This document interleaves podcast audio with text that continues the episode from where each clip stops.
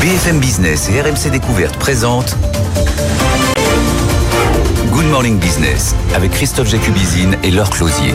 5h59 sur BFM Business et sur RMC Découverte. Bonjour à tous, c'est la matinale de l'économie qui commence. On est ensemble et en direct jusqu'à 9h. Bonjour Christophe. Bonjour Laure, bonjour à tous. Dans trois jours, l'Europe libère les smartphones. Le DMA Digital Market Act va obliger Apple ou Samsung, mais aussi les logiciels de messagerie, de visioconférence ou encore les moteurs de recherche à s'ouvrir à la concurrence. Voilà, mais vous allez vite, vous croyez quand même pas que les géants américains et Apple vont se laisser faire comme ça d'un coup? Non, la bataille ne fait que commencer. Léo Dumas vous raconte dans un instant. Anthony Morel nous racontera comment Apple justement prépare la riposte. L'industrie de défense européenne est chaque jour davantage sous pression entre les déclarations de Donald Trump qui menace de sortir de l'OTAN ou celles d'Emmanuel Macron qui la semaine dernière parlait d'envoi de troupes au sol en Ukraine. Si vis passem, parabellum, j'ai le droit, c'est lundi. Ah, mais vous n'êtes pas Jean-Marc Daniel. Non. Vous avez le droit quand même de parler latin. Préparer la guerre, nous y sommes. La Commission européenne présente cette semaine sa stratégie de défense industrielle. La France commande 2000 drones kamikazes, 7h20 son fabricant. Bastien Mancini, président de Delair. 7h45, Héloïse Fayet, chercheuse au Centre des études de sécurité de l'IFRI. Bon, pour faire passer cette actualité rieuse, je vous propose de vous emmener dans les palaces et de jouer au casino à 8h15 avec Grégory Rabuel, directeur général du groupe Barrière, chargé par Alexandre Barrière et Joy Dessaigne Barrière de relancer le groupe. 6h pile, le journal.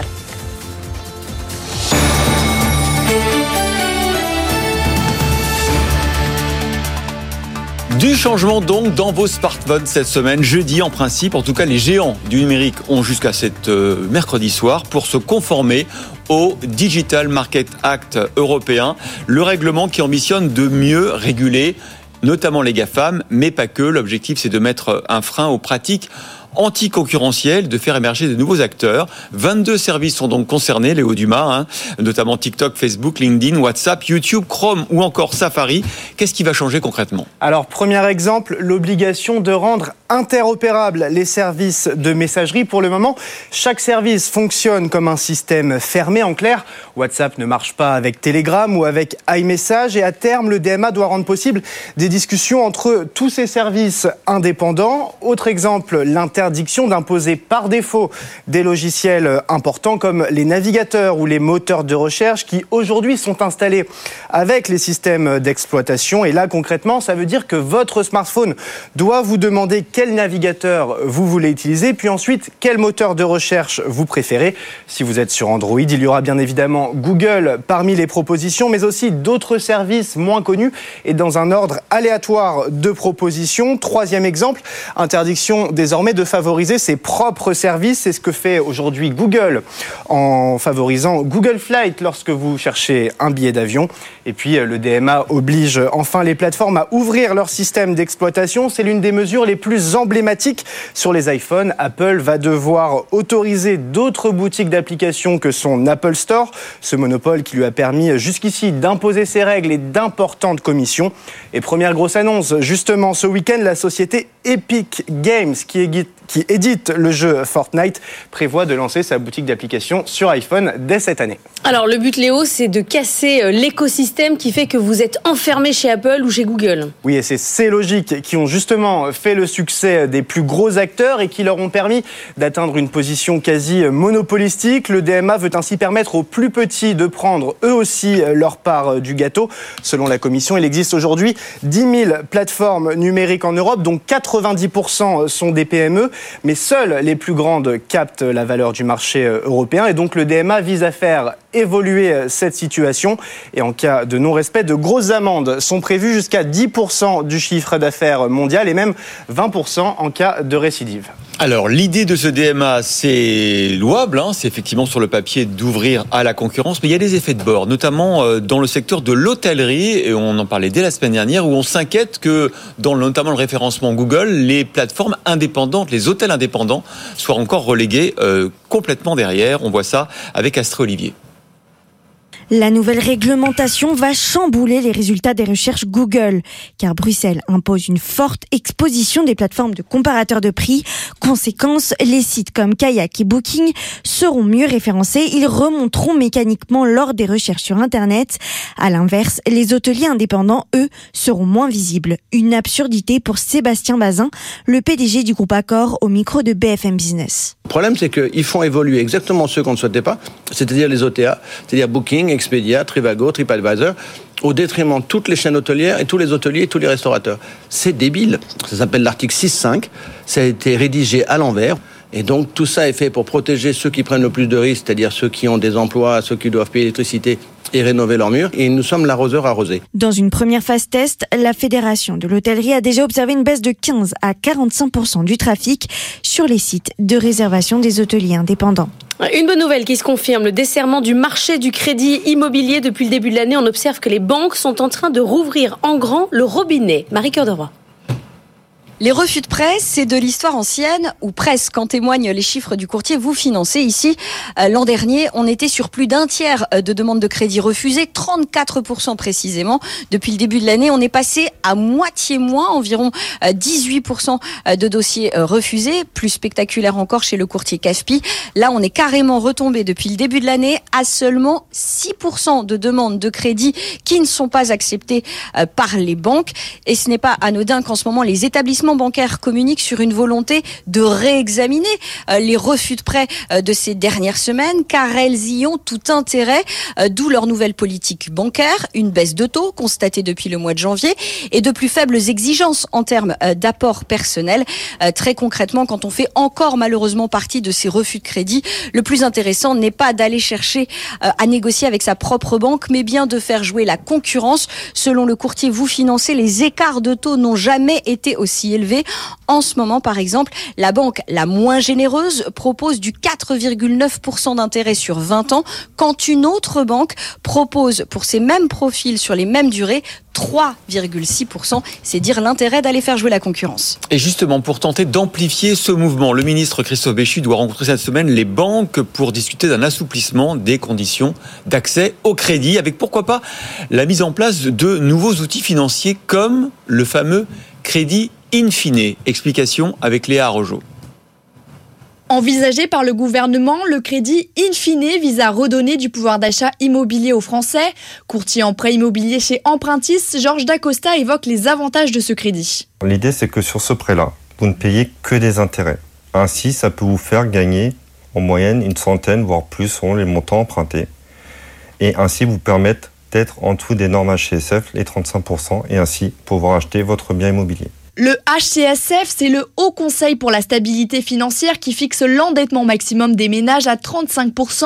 Cette mesure peine pourtant à convaincre les principaux acteurs du secteur, car à date, les prêts in fine qui existent déjà ne sont accordés qu'aux ménages disposant d'une épargne importante. Laurent Bellivier est sur un projet de résidence principale et hésite encore. Pour l'instant, moi, je trouve qu'il y a encore un peu trop d'inconnus sur, euh, cadrer en fait euh, ce, ce prêt in fine comment on va le rembourser, euh, s'il y a des rachats anticipés ou des choses euh, de, de ce type-là. Pour moi, c'est encore trop flou. Pour y voir plus clair, rien ne sera décidé avant que les négociations entre les banquiers et le gouvernement aboutissent.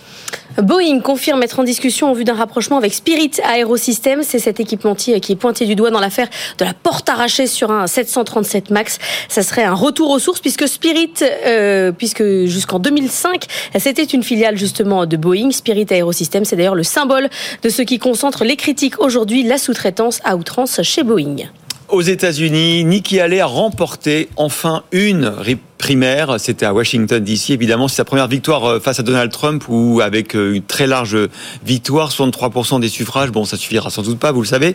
En tout cas, euh, ce nouvel élan de Nikki Haley, on en parlera demain dans notre matinale spéciale Good Morning America à l'occasion du Super Tuesday, cette journée où de nombreux États votent simultanément pour les primaires. En France, le droit à l'IVG va être inscrit aujourd'hui dans la Constitution après le vote du Congrès, une étape historique 50 ans après la loi Veil. Plus de 230 000 femmes avortent chaque année en France selon l'ADARES et pourtant l'avortement reste un sujet tabou en entreprise. Astré Olivier. C'est même la double peine pour les femmes salariées qui recourent à l'IVG. En plus de l'intervention médicale, elles perdent de l'argent. Car si de courts arrêts maladie sont souvent prescrits dans le cadre d'une interruption volontaire de grossesse, ces jours ne sont pas forcément pris par les femmes salariées. Et pour cause, un délai de carence d'en moyenne trois jours. Trois jours pendant lesquels la sécurité sociale ne verse donc pas d'indemnité. Dès lors, le recours au congé payé ou au RTT est plus fréquent. La législation a bien évolué pour les fausses couches. Depuis janvier, des arrêts maladie spécifiques sans délai de carence sont délivrés. L'élargir aux IVG pourrait donc être une piste selon l'avocate pénaliste Louise Boulet. Instaurer un congé IVG, ça serait aussi envoyer un message politique fort. C'est toujours euh, un sujet euh, subversif et ce d'autant plus dans le milieu de l'entreprise. Et pour que ça cesse, ça doit passer par le droit. Un congé dédié, ça légitimerait euh, les femmes dans l'exercice de ce droit fondamental au sein de l'entreprise. Certaines entreprises françaises ont d'ailleurs sauté le pas, c'est le cas du spécialiste de l'informatique LDLC. Mais signe que prendre un tel congé est perçu comme stigmatisant, aucune femme de l'entreprise ne l'a encore sollicité. En Suisse, les électeurs ont voté hier en faveur d'un relèvement des pensions de retraite sous la forme d'un 13e mois pour les retraités. Jusque-là, toutes les tentatives des syndicats et partis de gauche avaient échoué. Mais l'inquiétude sur le coût de la vie l'a emporté sur les mises en garde du gouvernement conservateur et des milieux financiers. Mais les Suisses sont quand même raisonnables. Ils sont opposés au relèvement de 65 à 66 ans de l'âge de départ. Le bilan du Salon de l'Agriculture qui a fermé ses portes hier, 603 652 visiteurs pour cette 60e édition. Une légère baisse de 2% par rapport à l'an dernier. Pour les organisateurs, c'est un bon bilan vu le climat. D'ailleurs, la fréquentation des premiers jours en repli de 20%. Ça s'est euh, ensuite rattrapé. La FNSEA souligne de son côté que la tension n'est pas retombée et que de nouveaux blocages sont encore possibles. Il est 6h10, la bourse.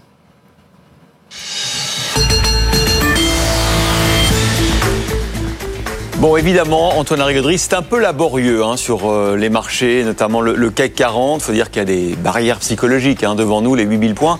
Bref, euh, ça patine un peu maintenant. Oui, après une vague de résultats qui aura quand même été très très positive au début, un petit peu plus mitigée ces derniers jours, faut bien le reconnaître. On sent le CAC 40 tiraillé déjà, un petit peu en déficit de volume, hein, 2 milliards 6 hein, vendredi, c'est quand même plus trop la frénésie d'un coup. En plus, il y a des publications franchement plus partagées. On a vu euh, Saint-Gobain notamment enkyloser un petit peu le CAC 40 vendredi avec une forte baisse qui a pesé sur l'indice, euh, qui termine en très légère hausse, alors que par ailleurs, l'Euronext Tech Leaders, notre Nasdaq, a, a, bien bien redémarré avec une hausse de plus d'un pour cent, que le DAX à Francfort était franchement mieux orienté que lui, en ce moment, il va de record en record. Que Wall Street signe une nouvelle belle hausse hein, en clôture, notamment le Nasdaq. Mais voilà, pas la même pour le CAC 40, avec aussi beaucoup d'obstacles techniques qui se sont formés juste avant les derniers records. Et bien évidemment, c'est cette année 8000 points qu'on a tous en tête et qui veulent pas venir. Et pour le moment, c'est encore l'attentisme. Hein. Pour preuve, un CAC 40 attendu en légère progression ce matin du côté des 7940, mais sans plus. Avec en plus une journée euh, chargée en statistiques aujourd'hui. Oui, alors euh, le point d'orgue de la semaine sera vendredi avec euh, l'emploi américain, dont on aura sans doute aussi un avant-goût mercredi avec l'enquête ADP emploi privé et toutes les anticipations en matière de politique monétaire de la Fed qui vont en découler. Alors le gros titre vendredi, c'était quand même le fonds Apollo qui a un peu glacé tout le monde hein, en lançant un pari un peu fou, un petit peu costaud, mais pas si inintéressant que ça. Euh, Apollo pense que la Fed, en fait, n'aura pas assez de marge de manœuvre pour baisser ses taux cette année à cause d'une inflation qui reste trop tenace et d'une économie trop dynamique. Alors ça, pour le coup, ce serait une sacrée tuile.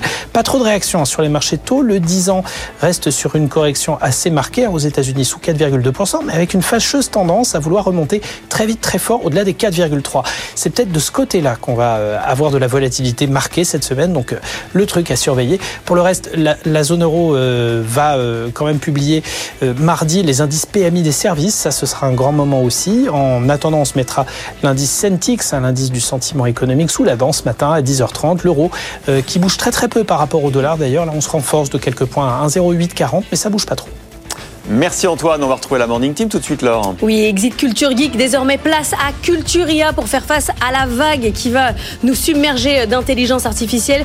C'est désormais Culturia que Anthony Morel vous présente tous les jours. On va parler justement de musique, ça va bouleverser l'industrie euh, musicale et puis une application pour vous aider à trouver votre orientation pour les adolescents. A tout de suite. Good Morning Business, la pépite. Et on retrouve Annalisa Capellini pour votre pépite du jour qui doit permettre de faciliter l'orientation des jeunes. Vous allez tout nous dire, comment ça fonctionne. J'aime bien le, le, le, slogan, la première app de rencontre avec ton futur. c'est ça. Parce que la date de, limite des, des, vœux sur Parcoursup approche et c'est vrai que c'est pas toujours très clair d'avoir euh, toutes les infos. C'est, c'est pas facile. Alors voilà, il manque souvent les, les, l'information. Elle est souvent compliquée à exploiter pour les jeunes et aussi parfois pour, pour les adultes, pour, pour les parents. Alors il y a effectivement des gens qui ont identifié le besoin d'avoir une appli un peu plus ludique, un peu plus adaptée aux, aux, aux besoins d'aujourd'hui. Guillaume Charles, vous avez vu que cette appli n'existait pas et vous avez fini par la créer. Ça s'appelle Avenir. Vous centralisez toutes les infos sur une même appli, donc les études, les écoles, les métiers. Et à travers un algorithme, Anthony, ça va vous intéresser, vous faites matcher les envies des jeunes et les métiers qui peuvent correspondre. Mais alors, comment ça fonctionne quand on est, quand on est jeune et qu'on se demande qu'est-ce qu'on va faire? Alors absolument. Déjà, merci de votre invitation. Euh, donc Avenir, qui est la première application, comme vous l'avez très justement dit, de rencontre avec son futur professionnel. Il ne faut pas confondre hein, avec les applications de rencontre euh, euh, classiques comme Tinder, même si elle a un fonctionnement qui va y ressembler. Alors sur un autre registre, évidemment, euh, l'application Avenir. Donc je rappelle, ça s'écrit A V N E E R. C'est pas comme la marque d'Orelsan. Non, c'est pas exactement tout. pareil. Pas du tout. Pas du tout. Va fonctionner de manière très simple puisque ça répond à un besoin de simplicité en réalité dans la dans, dans l'orientation des euh, des jeunes on va dire globalement des 12-20 ans.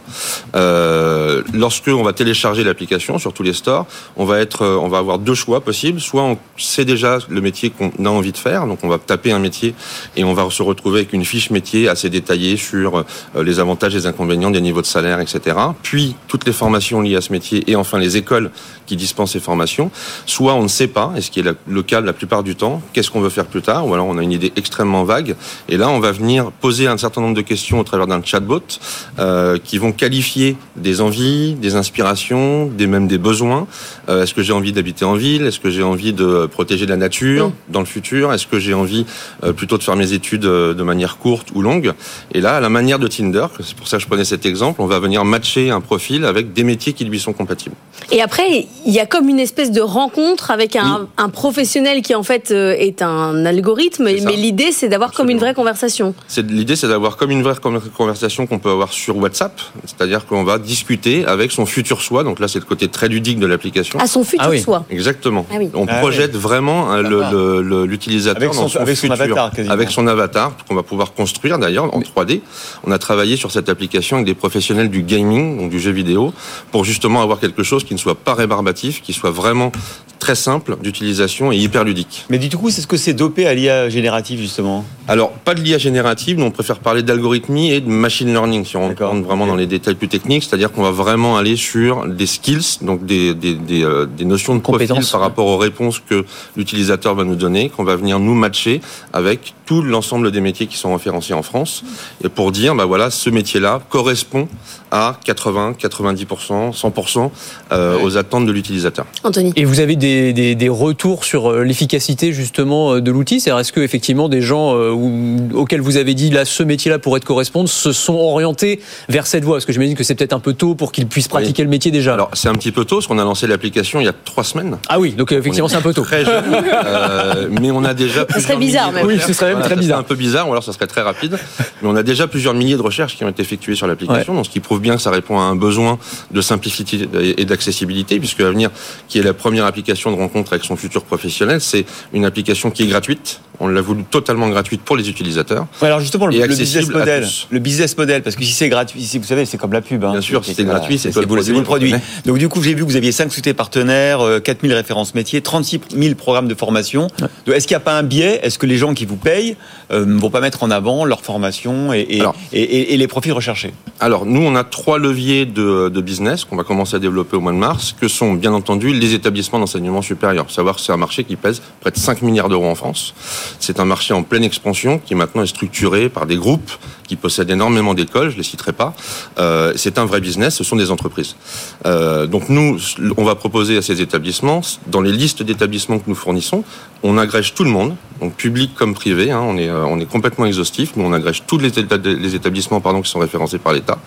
Et si les établissements d'enseignement supérieur veulent être mis en avant, à la manière de Google, Ouais. ils, vont, ils vont pouvoir ressortir en premier résultat, on sera en toute transparence vis-à-vis des utilisateurs. Mais pas dans la recherche du profil. non, pas dans la recherche. D'accord. Non, non, pas dans la recherche, sinon on viendrait, on viendrait biaiser euh, Ouais, complètement. Est-ce que la brique d'après, c'est pas justement de pouvoir parler avec un vrai professionnel qui va vous aiguiller, euh, avoir une vraie conversation, quoi?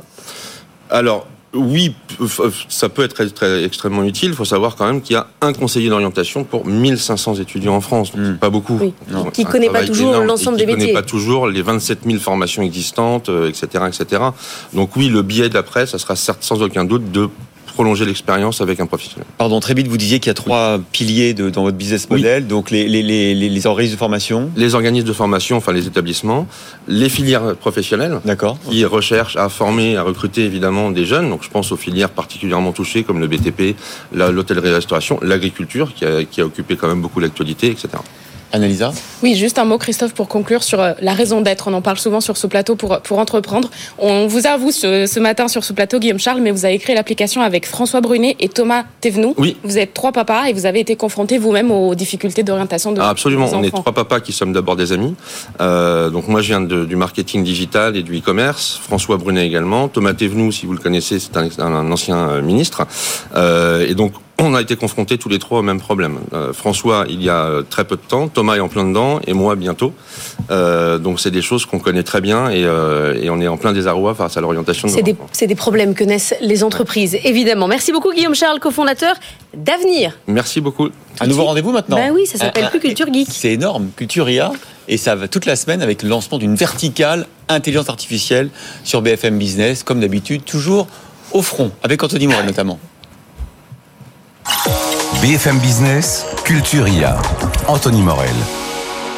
Ça met une certaine pression, Anthony. Ça, Quand même, hein Mais oui, parce que l'intelligence artificielle. Bah oui, on est dedans, c'est immersif. Euh, c'est très immersif. Votre nouveau, votre nouveau décor, cette vague de l'intelligence artificielle, bien sûr, qui arrive partout. Et ce matin, vous voulez nous parler de la musique. Ouais, absolument, avec un outil qui s'appelle Suno AI, qui va transformer n'importe qui en musicien ou en compositeur. C'est un outil assez dingue. En gros, le principe, vous entrez un prompt, donc un petit texte avec quelques indications sur la chanson de votre choix, et l'algorithme va vous composer un morceau euh, en fonction de votre demande et dans le style que vous le souhaitez. Alors, je vais vous faire écouter deux extraits rapidement. Le premier, ben, je lui ai demandé un nouveau générique pour BFM Business, mais ah. en mode euh, R&B. Vous allez voir ce que ça donne.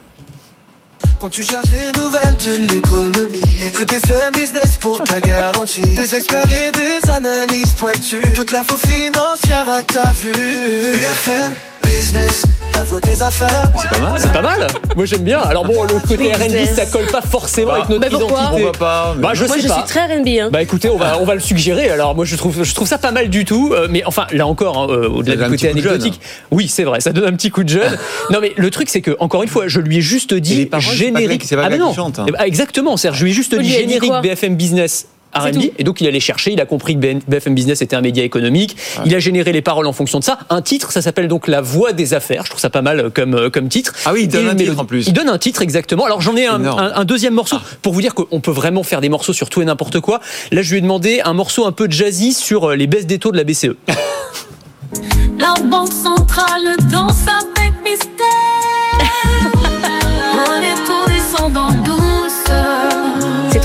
C'est pas mal.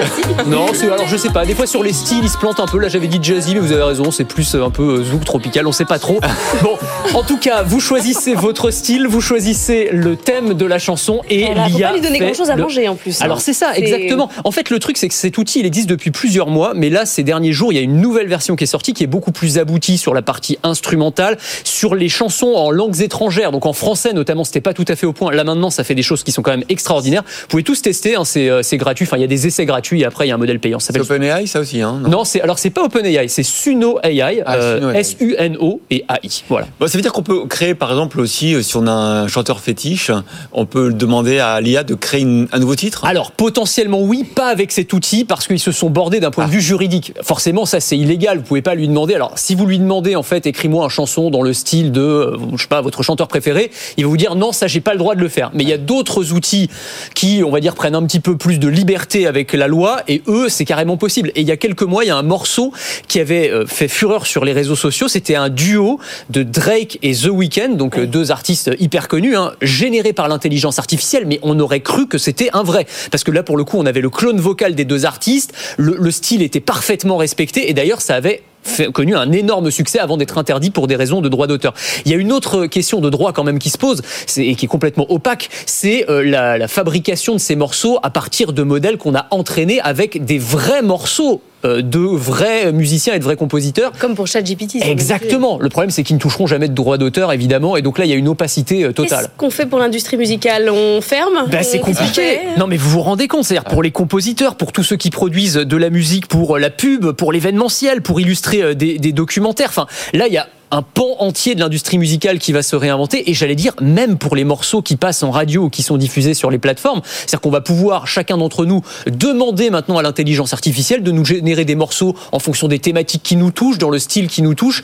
Franchement, on peut se dire qu'il y aura toujours une patte humaine et que rien ne remplacera un artiste humain. Est-ce que ça n'est pas se bercer d'illusions? J'ai pas la réponse. Vous n'oubliez pas que jeudi, on lance hein, cette, ce grand événement euh, sur l'intelligence artificielle pour BFM Business. Notre nouvelle verticale, dont Culturia est l'une des briques. Il y en aura d'autres, évidemment. On vous présentera. Essentiel, essentiel. Essentiel. Merci Anthony. Tout de suite, c'est les cryptos.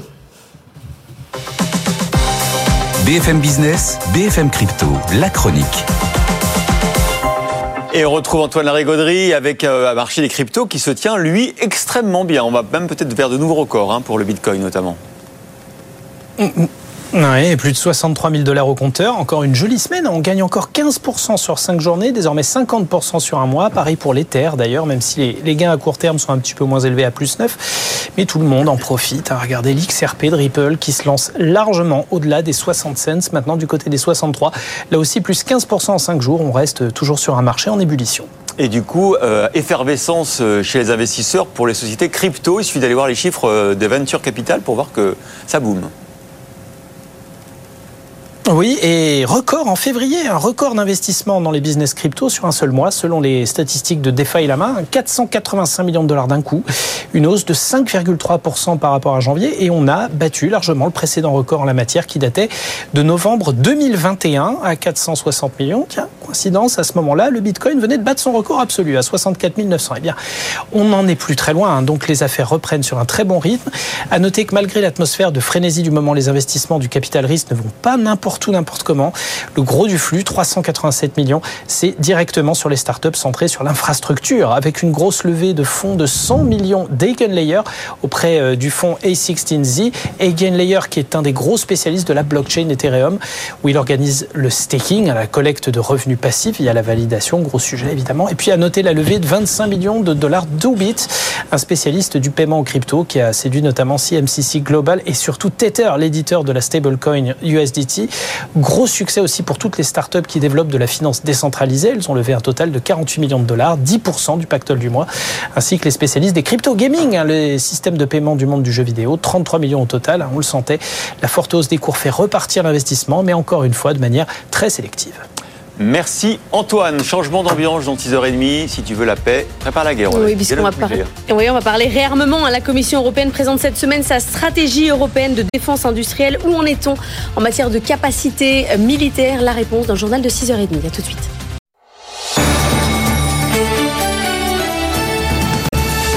6h31 sur BFM Business et sur AMC Découverte, l'industrie de défense sous pression entre les déclarations de Donald Trump qui menace de sortir de l'OTAN ou celle d'Emmanuel Macron sur l'envoi de troupes au sol en Ukraine.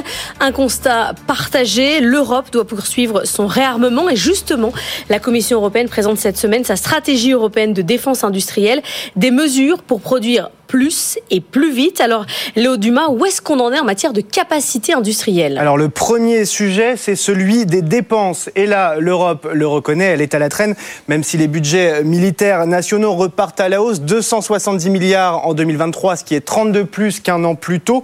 Il reste toutefois sous les 2% du PIB, l'objectif que doivent atteindre les membres de l'OTAN. Mais il y a surtout un autre problème, c'est que l'Europe ne produit pas assez. Depuis le début de la guerre en Ukraine, 75% des commandes d'équipements militaires ont été fabriquées ailleurs, la plupart aux États-Unis. Et c'est là qu'émerge le dossier sensible des munitions. L'UE en a promis un million à l'Ukraine il y a un an, avec l'objectif d'avoir tout livré euh, ce mois-ci. Mais selon euh, plusieurs experts, l'appareil productif européen n'est plus dimensionné pour répondre à une telle demande. Et en plus, les matières premières manquent, ce qui empêche les industriels qui le peuvent d'augmenter euh, leur capacité. C'est pourquoi Paris et Berlin sont pessimistes sur la tenue de cette promesse à l'Ukraine.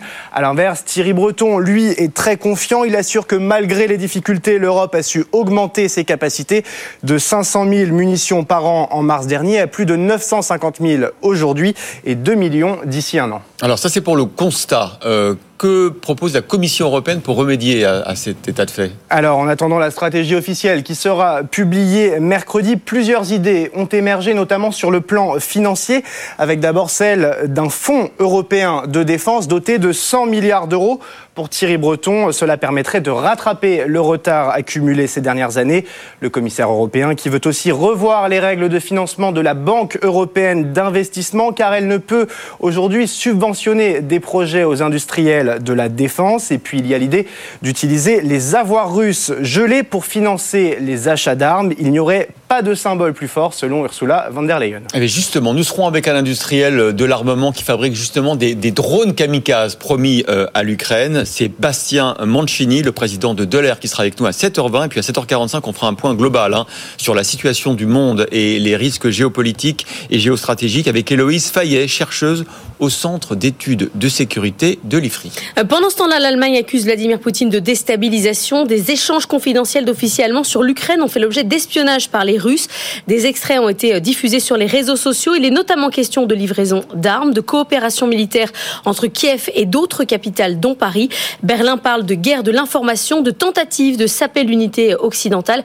On y reviendra euh, dans 20 minutes avec Benaouda Abdedaïm dans le monde qui bouge. Et puis justement, hein, sur cette position française à l'égard de l'Ukraine, à Marseille, Marine Le Pen a dénoncé le côté va-t-en-guerre d'Emmanuel Macron. Et Marine Le Pen qui figurera sur la liste de Jordan Bardella pour le Rassemblement national aux élections européennes. Elle sera dernière d'ailleurs sur la liste, position évidemment symbolique. On l'écoute. Comment peut-on envisager de faire entrer son pays en guerre avec autant de désinvolture? Quand on sait les souffrances et les destructions que la guerre engendre. Or, si notre indépendance, ni notre indépendance, ni notre intégrité territoriale ne sont en jeu, pas plus qu'une obligation découlant d'une de nos alliances. Au-delà de la guerre de tous contre tous qu'ils ont imposée sur le plan économique, social, agricole, commercial, c'est aujourd'hui la guerre, la vraie, que certains appellent de leur vœu. Le Digital Market Act, les géants de la tech ont jusqu'à jeudi pour s'y conformer. Anthony Morel, le nouveau règlement européen, est censé limiter la domination des grandes plateformes. Bon, certains traînent un peu les pieds, notamment Apple. Oui, absolument. Est-ce qu'Apple se moquerait pas un petit peu du monde? Bah, C'est la conviction de 34 entreprises et euh, associations professionnelles du numérique, parmi lesquelles Spotify, euh, Deezer, Epic Games, qui ont signé une lettre ouverte à la Commission européenne en expliquant que les mesures prises par Apple méprisent l'esprit et la lettre de la loi et tournent en dérision le DMA. En gros, oui, en façade, Apple a bel et bien apporté des changements pour se, se conformer au nouveau DMA, mais en réalité, il fait tout pour que rien ne change. Le gros morceau, c'est la fin du monopole de l'App Store. Apple est désormais obligé d'autoriser sur les iPhones des boutiques d'applications concurrentes, ouais. euh, sauf que, sauf que dans les faits, euh, Apple est accusé de tout faire pour complexifier les choses. D'abord, euh, ces nouvelles boutiques devront être approuvées par Apple, les applications publiées hors App Store officiel devront être vérifiées par l'entreprise et surtout, dans le cas où les développeurs choisiraient une autre boutique, eh bien, ils devront payer une taxe supplémentaire, 50 centimes par téléchargement, au-dessus d'un million de téléchargements. Alors, pas leur boutique, ils font payer même quand c'est pas leur bah, boutique. Font payer quand même. voilà, il y a la taxe, la taxe Apple. Alors, c'est au-dessus d'un million, ce sera que les gros développeurs, mais ça risque de les dissuader. Et donc, ce secteur qui devait devenir concurrentiel bah, mmh. ne va pas réellement le devenir. Quoi. Alors, l'autre argument d'Apple, c'est de dire, oulala, si allez chez les boutiques concurrentes, euh, c'est moins sûr. Bah oui, et c'est une forme de chantage. Alors, c'est pas complètement faux, évidemment. C'est OK, on ouvre notre écosystème, mais ça va se faire au détriment de la sécurité des utilisateurs. Il y a d'autres changements notables. Hein, L'accès à la puce NFC des iPhones qui permet le paiement sans contact, qui désormais sera ouvert. Par exemple, s'il y a des banques ou des systèmes de paiement concurrents d'Apple Pay qui veulent se créer, eh bien, ce sera possible. Et puis, les utilisateurs pourront aussi choisir leur navigateur. Ce sera plus forcément Safari par défaut. Mais oui, tous ces, tous ces changements vont se faire, explique Apple, au détriment de la sécurité. Donc, on peut se demander s'ils tiennent pas finalement un double discours. D'un côté, se conformer au DMA, tout en faisant tout pour conserver le statu quo. Merci beaucoup, Anthony. Eva Jaco est sur ce plateau. C'est donc l'heure du Morning Retail. Morning Retail avec Altavia. Altavia, le groupe de communication internationale dédié au retail. Good Morning Business, Morning Retail.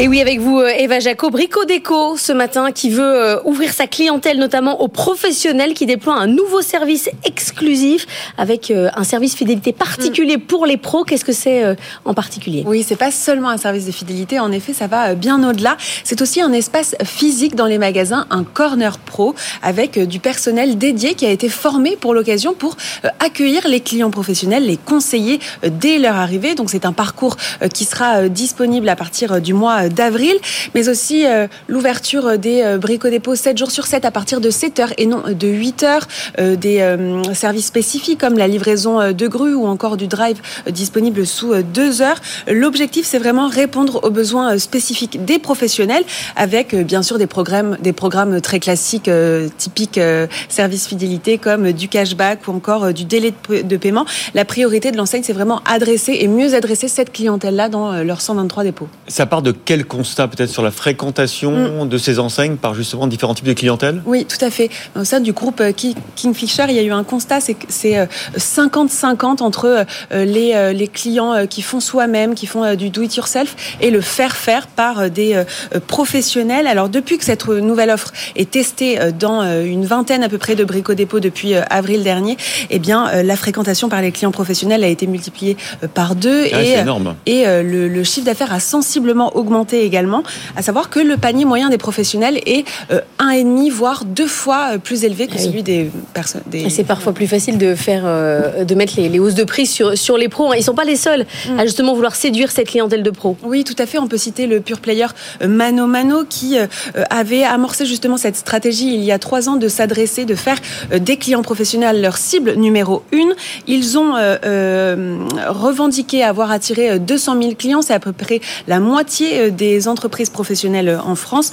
Eux, ils proposent 19 millions de références, c'est absolument euh, énorme. Brico Dépôt, par exemple, je crois que c'est à peu près une, une près de 10 000 produits, quelque chose comme ça. Donc voilà, eux, ils se concentrent moins, en l'occurrence Mano Mano, sur le, service apporté que euh, Mano Mano par exemple. Voilà, le retail du bricolage avec vous, Eva Jaco. Et dans, sur le web, qu'est-ce qu'on peut lire aujourd'hui? Vous savez ce qu'on dit souvent? Oui, les tomates n'ont plus de goût, c'est euh, dégoûtant aujourd'hui. Alors justement, est-ce que c'est vrai ou c'est juste quelque chose que vous dites comme ça, une rhétorique? Depuis les années 90, tout le monde dit les tomates n'ont plus de goût. Et bien sur le web, Jérémy Bruno est allé voir qu'est-ce que c'est une tomate qui n'a plus de goût. Il a interrogé les spécialistes, il a enquêté sur le goût de la tomate. Il y a plein de, de, choses à voir entre le taux de sucre, l'acidité, euh, la quantité d'eau. Vous allez lire ça sur bfmbusiness.com. Le lobby de l'agroalimentaire a encore frappé. Je sais pas, vous, vous irez. faire croire que les tomates, elles ont du goût. Vous irez lire. Il n'y a pas de dégustation à la fin, mais je pense que ça aura mérité. Allez, dans un instant, c'est la French Tech. On va reparler de Z-Way, euh, les scooters où vous pouvez aller euh, changer votre batterie dans les, dans les points euh, de relais. Apparemment, ça fonctionne. On va voir ça avec Amaury Kornilov, son président et cofondateur. Good Morning Business. French Tech. Il est 6h45 sur BFM Business et sur AMC Découverte. Et 2023 a été une année compliquée pour les ventes de scooters électriques, moins 25%. Mais alors, par contre, sur les locations, il se passe quelque chose. Ce matin, on est avec Amaury euh, Kornilov, président et cofondateur de Ziway. On vous reçoit depuis le lancement de Ziway. Là, vous annoncez que vous avez euh, dépassé les 2000 scooters personnels en location, 500 000 recharges, parce que l'avantage, c'est qu'on se recharge d'un coup, on va chercher sa, nouvelle batterie, on redonne l'ancienne. Avez passé un cap là. Oui, absolument. Bah, on est euh, on est en croissance exponentielle. On a encore doublé notre chiffre d'affaires, doublé notre nombre de clients. Et puis vous le disiez, 500 000 swaps, ça y est. C'est quand même un, le un vrai chiffre. De batterie, hein. Donc échange de batterie. Euh, on, on, loue des scooters personnels euh, à recharge instantanée. Et la recharge instantanée se fait en échangeant en fait sa batterie dans un réseau de stations d'échange qu'on a implanté à Paris, chez BNP, chez Monoprix, chez Esso, Total et Fiat. Donc très dense. Vous avez aujourd'hui 70 stations dans Paris et sa banlieue. Vous pouvez échanger instantanément finalement euh, votre batterie. Et donc cette recharge instantanée plaît. Euh, on voit bien plus de 20% de part de marché dans les nouvelles immatriculations aujourd'hui à Paris. Et fort de succès, on a ouvert aussi à Nice, On a ouvert aussi à Bordeaux et puis cette année encore de nouvelles ouvertures que j'annoncerai. Alors évidemment, le nerf de la guerre pour des sociétés comme la vôtre, c'est d'arriver à avoir un, équilibre financier, à générer du cash. Au départ, il y a beaucoup d'investissements. Hein. Toutes ces stations que vous mettez en place euh, dans les réseaux partenaires, euh, les, les, scooters que vous achetez et que vous louez ensuite. Il faut beaucoup d'argent. Vous avez levé, je crois, à l'époque 30 millions euh, d'euros. Est-ce que vous avez brûlé tout le cash? Alors même 42, on a levé 15 ah. plus 27 euh, euh, l'année dernière, il y a un an maintenant, c'est quasiment une date euh, anniversaire, avec des grands actionnaires, hein, Déméter, la Caisse des dépôts, l'ADEME. Et, et, solide, et, des assureurs. Oui, oui, du solide. Alors, est-ce qu'on a brûlé tout le cash? Non. Mais en fait, on a deux utilisations du cash. La première, c'est le développement, en effet, de la technologie, et puis le développement, finalement, du, du business. Et la deuxième, c'est le modèle locatif. Donc il faut financer en effet le parc que l'on met en fait euh, en location et ces deux lignes de financement euh, séparées, euh, je dirais, et, et en effet on alimente euh, au fur et à mesure ces lignes de financement pour se développer. Et le réseau aujourd'hui, il est suffisant parce qu'effectivement, tout l'enjeu pour vous, c'est d'avoir suffisamment d'endroits où je puisse aller recharger et récupérer ma batterie. Mais ça, effectivement. Le jour, la nuit. Bah oui, c'est ça, le jour, la nuit. Il y, y, a combien de points d'échange de, de, batterie aujourd'hui? Et est-ce que j'en ai toujours un à proximité quoi? Alors, on en a 100, on en a 70 à Paris, le reste donc à Nice et à Bordeaux. Et oui, ce qu'on cherche, c'est qu'un client soit toujours à moins de 2 km d'un point de recharge, à moins de 5 minutes pour aller faire sa recharge instantanée. Et il y a toujours des recharges. Il y a toujours quelqu'un qui passe et qui. Alors non, il ne passe pas puisque les batteries se rechargent ah oui, elles-mêmes en boîte. fait dans les ah machines. Oui, c'est vraiment le bonheur. Donc il y en a toujours manière. de dispo. Il y en a toujours de dispo et puis on fait en sorte, en effet, en étudiant les données, tous ces objets sont connectés et en étudiant les données, on fait en, en sorte finalement que ça soit bien optimisé. Alors vous nous redonnez le prix de, de la location de scooter À partir de 145 euros par mois, tout compris. Le scooter, euh, kilométrage illimité pour les particuliers avec accès finalement à ce réseau d'échange, et puis évidemment assurance et maintenance. La fin de City Scoot, ça vous a fait du bien, ça vous a rien fait du tout. C'est comment vous avez analysé ça? Je pense que la, la, fin de City Scoot n'est pas vraiment la fin de City Scoot. Hein. Les, les scooters bleus vont euh, sortir. Ça a été repris en effet par euh, son concurrent, Coultra, mmh. euh, qui lui-même a un problème également de, de je dirais, d'utilisation euh, finalement de sa flotte. Le, le problème du sharing, c'est le taux d'utilisation de la flotte par rapport finalement bah, au coût d'exploitation de, de, ce type de flotte. Et puis le positionnement aussi des scooters, euh, parce qu'on ne sait jamais où ils vont être et si vous voilà. êtes près de chez vous. Donc des coûts d'exploitation importants avec des revenus peut-être pas à la hauteur de ce Mais donc vous dites que le modèle n'est pas bon. Le modèle n'est pas bon. Bah, le modèle, est, en effet, est à risque et on le voit partout en Europe. Hein. C'est très très difficile finalement de rentabiliser des modèles de, en libre échange. C'est pour ça que nous on a choisi un modèle radicalement différent, qui est un modèle de scooter personnel en location longue durée. Et avec des ambitions européennes, puisque les prochaines villes que vous ouvrez, ça va être euh, Madrid. Alors voilà. En 2024, c'est l'Europe, puisqu'on va ouvrir Madrid. Derrière, on va ouvrir Milan. Voilà, ce qui nous projette finalement dans deux pays finalement adeptes euh, du, du, scooter. Il n'y avait pas d'autres villes françaises. Il y avait nos amis lyonnais, marseillais, on va nantais, le faire aussi. vont être frustrés qu'on fasse. Bah oui, Nantes. Non, non, on a fait Ma déjà Nantes avant Nice. Madrid quand même. On a fait Nice et Bordeaux et on va On faire. fait plus Et grand là, on est en train Oui, de faire Lyon et Toulouse. Donc Ah. voilà. Donc on annonce Vous n'avez pas une l'ouverture date de pour Lyon et Nantes Non, Toulouse. que non. Allez, pour Pardon rassurer Vous vos. n'avez pas de date pour Nantes, c'est pour Anthony. Plus tard, Plus non. tard, mais on fait, on- honnêtement, on le fait au fur et à mesure. Vous avez compris que c'est des business qu'on ouvre par ville, en effet. On choisit les villes où il y a le plus de besoins. Le ville le plus de besoins, c'est là où il y a le plus gros parc de scooters thermiques aujourd'hui qui veulent passer à l'électrique. Et pour rassurer vos actionnaires, quand est-ce que vous faites du, du cash positif? Ils le savent, 2025. Donc on vise vraiment euh, un EBITDA positif à partir de 2025, ce qui va nous permettre d'accélérer encore évidemment la croissance dans d'autres villes européennes. Eh bien, merci beaucoup à Maury Kornilov, président et cofondateur de Z-Way, d'avoir été avec nous ce matin. Tout de suite, à 6h50, c'est l'heure évidemment de Benaouda Abdidaïm. Merci. Good Morning Business, le monde qui bouge. Benahouda, c'est le grand embarras à Berlin. Une conversation entre gros hauts gradés euh, de l'armée allemande, censée rester évidemment secrète, a été diffusée en Russie. Sur quoi porte l'affaire et quelles sont les implications? L'enregistrement diffusé par un média euh, étatique russe qui dit le tenir d'officier de la sécurité à Moscou euh, dure 38 minutes. Son authenticité, pour l'essentiel, a été confirmée à Berlin par le ministère de la Défense. Le chef de l'armée de l'air allemande y éch- y échange avec trois officiers supérieurs quant à l'éventuelle livraison à Kiev de missiles allemands air-sol de longue portée, les Taurus. La discussion interceptée se déroule par visioconférence visioconférence. Le général Gerhardt euh, prévient que tout missile de ce type devrait être utilisé sans aucune participation de l'armée allemande. Pour lui, il reviendrait, le cas échéant, à celle des États-Unis d'aider les Ukrainiens à se former à leur maniement. On peut l'entendre ironiser à cet égard sur le fait que beaucoup de gens, je le cite avec un accent américain, se promènent actuellement en civil en Ukraine. Alors certains analystes stratégiques considèrent qu'il n'y aurait là au fond que secret polichinelle, euh, mais le ministre de la Défense, euh, rappelons-le, le politique allemand bénéficiant jusqu'ici de la cote de popularité la plus élevée, soutient que cette divulgation fait partie d'une guerre de l'information menée par le chef de l'État russe en personne. Les résultats d'une enquête interne devraient être connus en ce début de semaine, si tant est que d'autres fuites euh, ne sortent pas entre-temps. Euh, ce qui étonne au plus haut point nombre de spécialistes en Allemagne, c'est le recours à une plateforme étrangère courante de communication, en l'occurrence l'américaine Webex de Cisco, sans même avoir actionné le dispositif de cryptage de bout en bout. Euh, un ex-haut fonctionnaire allemand chargé de la protection des données euh, évoque en conséquence une négligence grossière. La recommandation, explique-t-il, ne peut être que d'utiliser exclusivement les moyens de communication que l'on maîtrise intégralement. La commissaire parlementaire à la défense, qui exerce le contrôle législatif des forces armées, exige des euh, décisions de grande envergure face à ce que la télévision publique allemande appelait hier soir une catastrophe. C'est une catastrophe. C'est quand même hallucinant, effectivement, que des militaires allemands euh, aient utilisé ce type euh, de moyens de communication. Évidemment, ça met en cause la crédibilité du gouvernement allemand et de son chef. Oui, euh, alors que des hauts gradés débattent entre eux, pensait-il, hein, d'un tel sujet, cela relève d'une absolue normalité.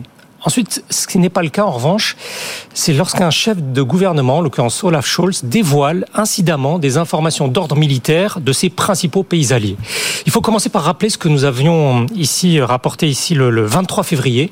Euh, une dizaine ou une vingtaine de ces missiles Taurus, euh, capables de briser les matériaux de construction les plus résistants, seraient a priori en mesure de détruire le pont stratégique qui relie le territoire russe euh, à la Crimée annexée. Alors, le chef de l'état-major de l'armée de l'air, dans, euh, dans cet enregistrement, l'évoque l'évoque clairement, sans illusion toutefois euh, qu'une telle destruction modifie le cours du conflit. La crainte essentielle à Berlin reste que ce système d'armement allemand, particulièrement efficace, dont Kiev réclame une centaine d'unités, puisse frapper Moscou à partir du territoire ukrainien et entraîner une escalade. Olaf Scholz s'agace que l'OTAN ne tienne pas suffisamment compte de cette réserve allemande, à tel point que le chancelier s'est quelque peu emporté en laissant entendre tout à fait publiquement que le Royaume-Uni et la France disposent déjà d'effectifs militaires en Ukraine impliqués dans l'utilisation de missiles britanniques et français comparables aux Taurus. Là aussi, aucun praticien des affaires stratégiques ne peut feindre de tomber des nues. À Paris, les remontrances s'avèrent mesurées, mais pas à Londres. Euh, La présidente de la Commission des affaires étrangères du Parlement britannique parle d'une gifle au visage des alliés. L'ex-ministre britannique de la Défense jusqu'à août dernier n'a pas de mots assez durs à l'encontre de Olaf Scholz. Le chancelier allemand a selon lui non seulement une utilisation dangereuse des faits, mais aussi de faits souvent erronés. Le comportement de Scholz, dit-il, a montré qu'en ce qui concerne la sécurité de l'Europe, il n'est pas l'homme qu'il faut. Ce qui fait dire à un élu conservateur allemand très expérimenté en matière de politique étrangère que le chancelier social-démocrate a fait preuve d'une irresponsabilité totale et accentué les divisions entre Européens. Eh bien, ça n'augure rien de bon. Merci beaucoup, Benaouda Abdelhaim. Dans un instant, on va évidemment parler de la libération des smartphones par l'Europe. Ça s'appelle le DMA, le Digital Market Act. À tout de suite. BFM Business et RMC Découverte présentent Good Morning Business avec Christophe Jacubizine et Laure Closier. 6h58 sur BFM Business et sur AMC Découverte. Bienvenue si vous nous rejoignez. C'est la matinale de l'économie qui continue. On est ensemble et en direct jusqu'à 9h. Et dans trois jours, l'Europe va libérer vos smartphones. Le DMA, Digital Market Act, va obliger Apple ou Samsung, mais aussi les logiciels de messagerie, de visioconférence ou encore les moteurs de recherche de s'ouvrir à la concurrence. Alors attendez, pas si vite parce qu'il va y avoir quelques résistances hein, de la part des gens américains, à commencer par Apple. La bataille ne fait que commencer. Anthony Morel va vous euh, raconter tout ça et Léo Dumas vous donne tous les détails du DMA dans un instant. L'industrie de défense européenne est chaque jour davantage sous pression entre les déclarations de Donald Trump qui menace de sortir de l'OTAN ou celles d'Emmanuel Macron sur l'envoi de troupes au sol en Ukraine. Civis pacem, parabellum, j'ai le droit, c'est lundi, c'est le latin. Même si vous n'êtes pas Daniel, vous avez le droit de parler latin. Préparer la guerre, nous y sommes. La Commission européenne présente cette semaine sa stratégie de défense industrielle. La France commande 2000 drones kamikazes. À 7h20, son fabricant, le président de Delair, Bastien Mancini. Et 7h45, Héloïse Fayet, chercheuse au Centre des études de sécurité de l'IFRI. Et puis pour faire passer cette actualité rieuse, je vous propose de vous emmener dans les palaces et de jouer au casino à 8h15 avec Grégory Rabuel, directeur général du groupe Barrière, chargé par Alexandre Barrière et Joy Dessaigne Barrière de relancer le groupe. 7h pile, le journal.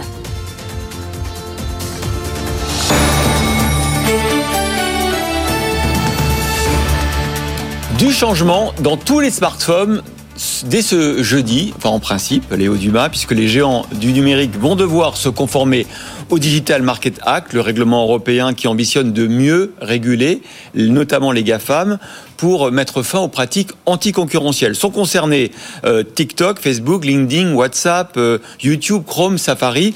Euh, Qu'est-ce qui va se passer exactement, Léo Dumas? Alors, un premier exemple, l'obligation de rendre interopérables les services de messagerie. Pour le moment, chaque service fonctionne comme un système fermé. En clair, WhatsApp ne marche pas avec euh, Telegram ou iMessage, eh bien à terme, le DMA doit rendre possible des discussions entre tous ces services indépendants. Autre exemple, l'obligation d'imposer par défaut les les logiciels les plus importants comme les navigateurs ou les moteurs de recherche qui aujourd'hui sont, installés avec le système d'exploitation.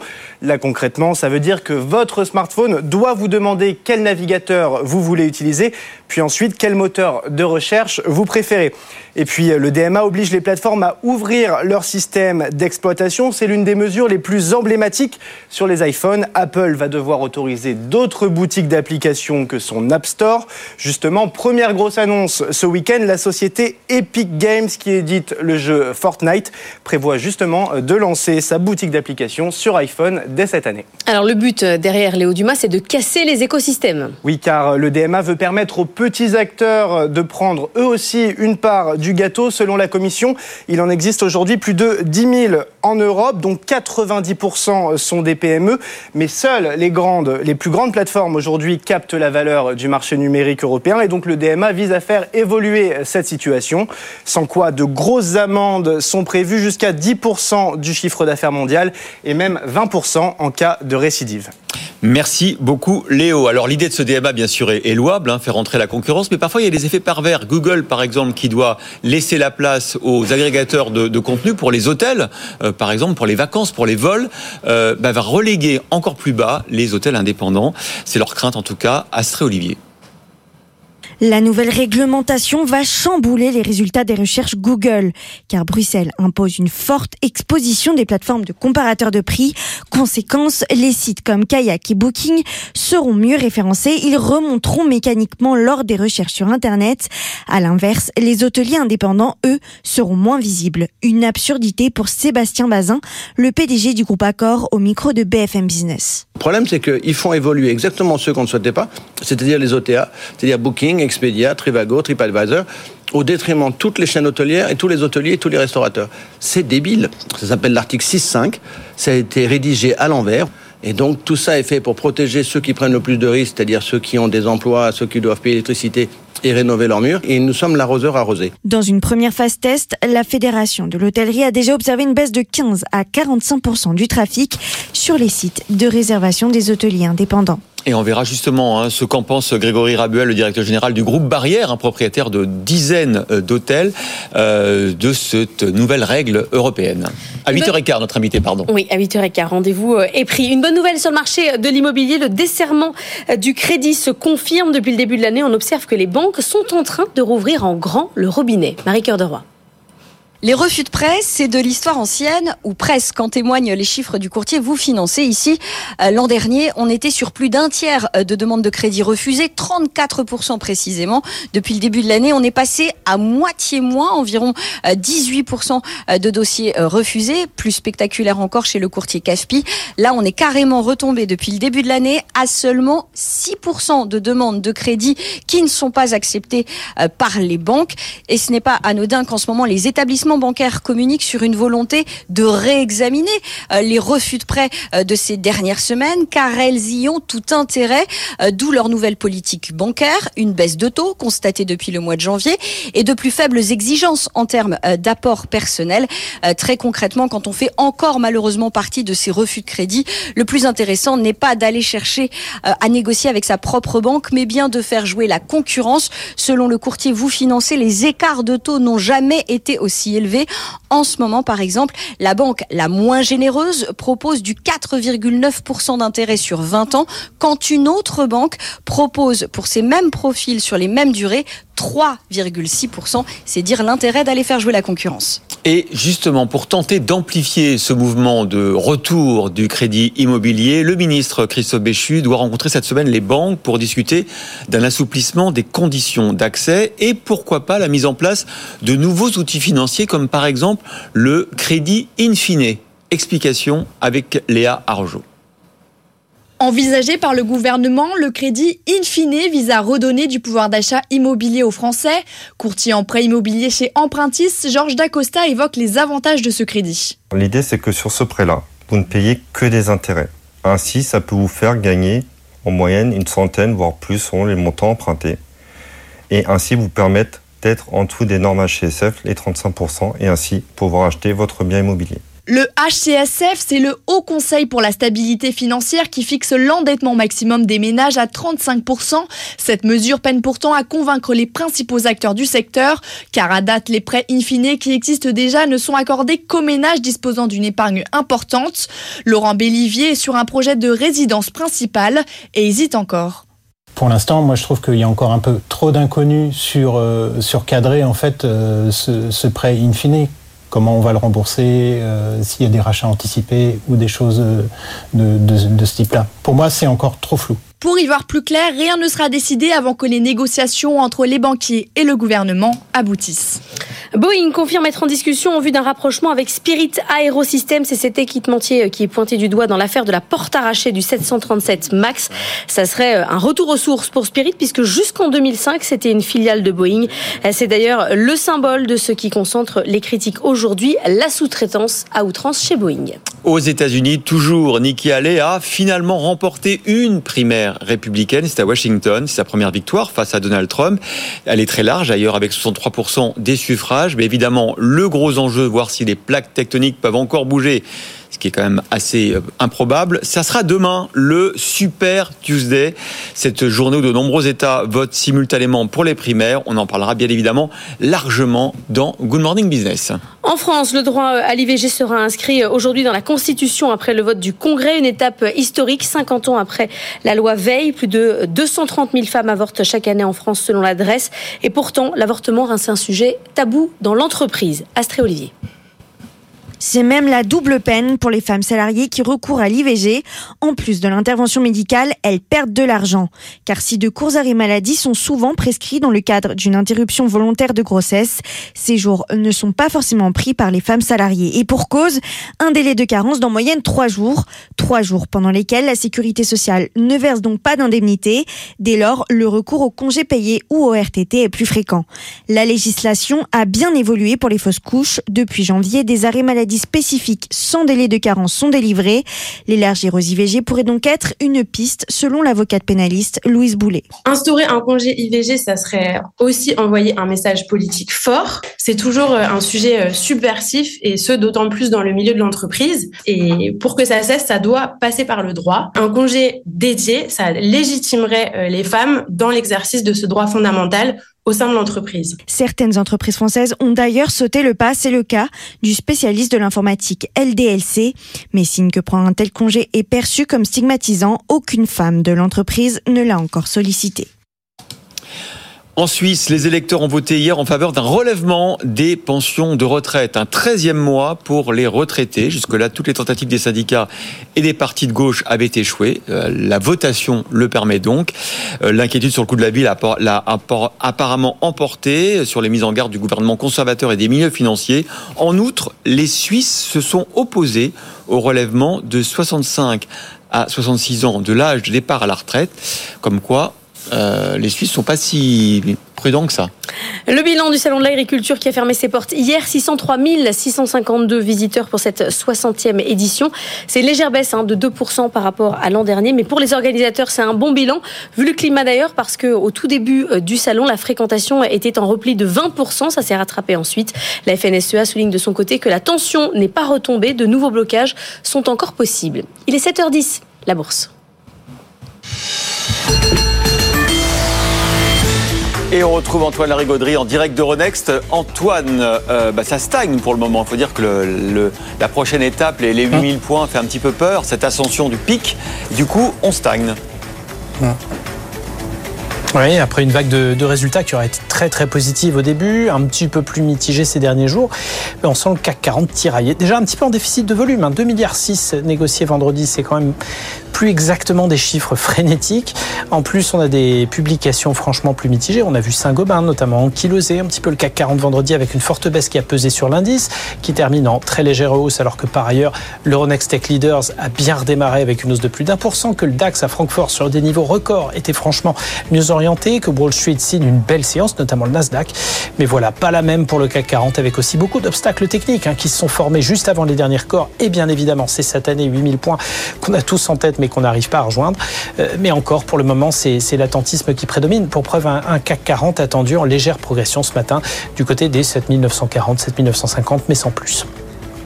Antoine, semaine riche en statistiques à venir. On va attendre jusqu'à vendredi. On va, on va être très très prudent jusque-là. Oui, puisque vendredi, bah, on attend l'emploi américain, dont on aura sans doute aussi un, avant-goût mercredi avec l'enquête ADP emploi privé et toutes les anticipations en matière de politique monétaire qui en découlent. Le gros titre euh, vendredi, c'était quand même le fonds Apollo qui a lancé un pari un petit peu costaud. La Fed, en fait, n'aura pas de marge de manœuvre pour baisser ses taux cette année à cause d'une inflation trop tenace et d'une économie trop dynamique. Alors ça, pour le coup, ce serait une sacrée tuile. Pas trop de réaction de ces propos hein, sur les marchés de taux. Le 10 ans reste sur une correction marquée, un sous 4,2% mais avec une fâcheuse tendance à vouloir remonter très très fort, au-delà des 4,3%. C'est peut-être de ce côté-là qu'on va avoir de la volatilité cette semaine, donc à surveiller. Pour le reste, euh, côté zone euro, attention, mardi euh, avec les indices PMI Service. En attendant, on se mettra l'indice Centix, l'indice du sentiment économique, sous la dent ce matin à 10h30. L'euro, lui, bouge très peu par rapport au dollar. Là, on se renforce de, de quelques points, 1,0840. Eh bien, on va suivre tout ça avec vous, Antoine. Pour le moment, c'est l'heure du débat de Daniel.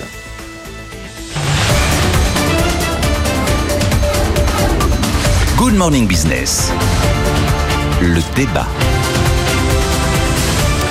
Notre débat sur les grandes institutions euh, internationales, l'OMC, c'était la semaine dernière. Qu'est-ce qu'il en est ressorti? Bah rien. Le G20 des finances, c'était euh, ce week-end. Qu'est-ce qu'il en est ressorti? Bah rien. Ils n'ont pas pu faire un communiqué euh, commun. Nicolas Dose, Jean-Marc Daniel, chacun pour soi, c'est ça désormais la règle?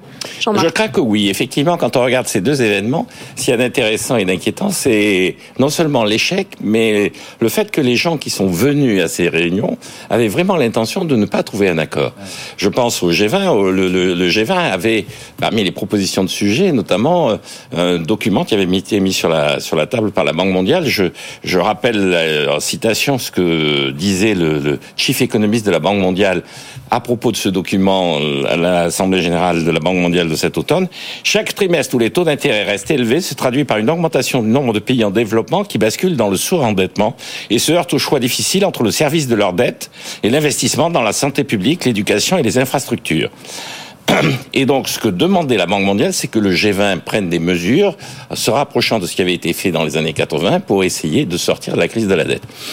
Tout ça n'a pas été abordé. Au contraire, on a perdu son temps avec des considérations sur la fiscalité des super riches. Ça, c'est pour Bruno Le Maire. Oui, alors. Un impôt mondial. Que, que, en plus que, encore une fois, le président du Brésil, qui se prétend d'extrême gauche, mette ça en avant, pourquoi pas Mais que quelqu'un qui a supprimé l'ISF en France mette ça en avant, c'est assez singulier. Alors, Donc, je ne le défends pas. Simplement, vous savez qu'il y a une préoccupation sur les écarts de revenus qui augmentent et de patrimoine qui peut créer des désordres sociaux. J'entends bien, mais c'était le cas aussi quand on a supprimé l'ISF. Et donc, euh, la réponse par l'impôt sur le, le, patrimoine, encore une fois, a été balayée à l'occasion de la suppression de l'ISF. Si je reviens à l'OMC, l'OMC, il y avait effectivement un sujet qui était essentiellement indépendamment du commerce électronique, il y avait l'agriculture. Et là aussi, il y avait un rapport qui avait été demandé en 2021 à la FAO. Et que disait ce rapport? Donc, le rapport, pour préparer cette négociation, demandait effectivement à ce qu'on généralise le libre-échange dans l'agriculture. Et euh, s'interroger sur l'utilisation des subventions. Et donc le rapport disait en 2021, 540 milliards de dollars sont des subventions données à l'agriculture. Le problème, c'est que 87% de ce soutien, soit environ 5 470 milliards de dollars, entraîne une distorsion des prix et nuisible sur le plan environnemental et social. Et ce que proposait la FAO, c'est de mettre en place, dans le cadre de l'OMC, la généralisation des libres-échanges agricoles avec une réaffectation, dit la réaffectation des aides agricoles pour orienter nos systèmes dans une direction plus verte et plus durable. Ça, c'est l'Inde Ouais, qui s'est opposée, quand même. Et donc, là, de nouveau, il y a quelqu'un qui s'y est opposé. C'est l'Inde qui s'est opposée non seulement sur le plan agricole, mais aussi sur le plan de l'e-commerce, en faisant valoir des arguments qui sont des arguments typiquement protectionnistes. Et assumer son protectionnisme en disant il y a deux formes de protectionnisme. Il y a le protectionnisme conservateur régressif des pays occidentaux. Et il y a notre protectionnisme qui est un protectionnisme éducateur qui nous permet de nous Du coup, préparer. vous dites ça sert plus à rien d'y aller, d'organiser des sommets. Je, je pense que le, le, le, le- alors je pense que la question qui va se poser, c'est est-ce que les dirigeants de ces organisations sont susceptibles de redresser la barre?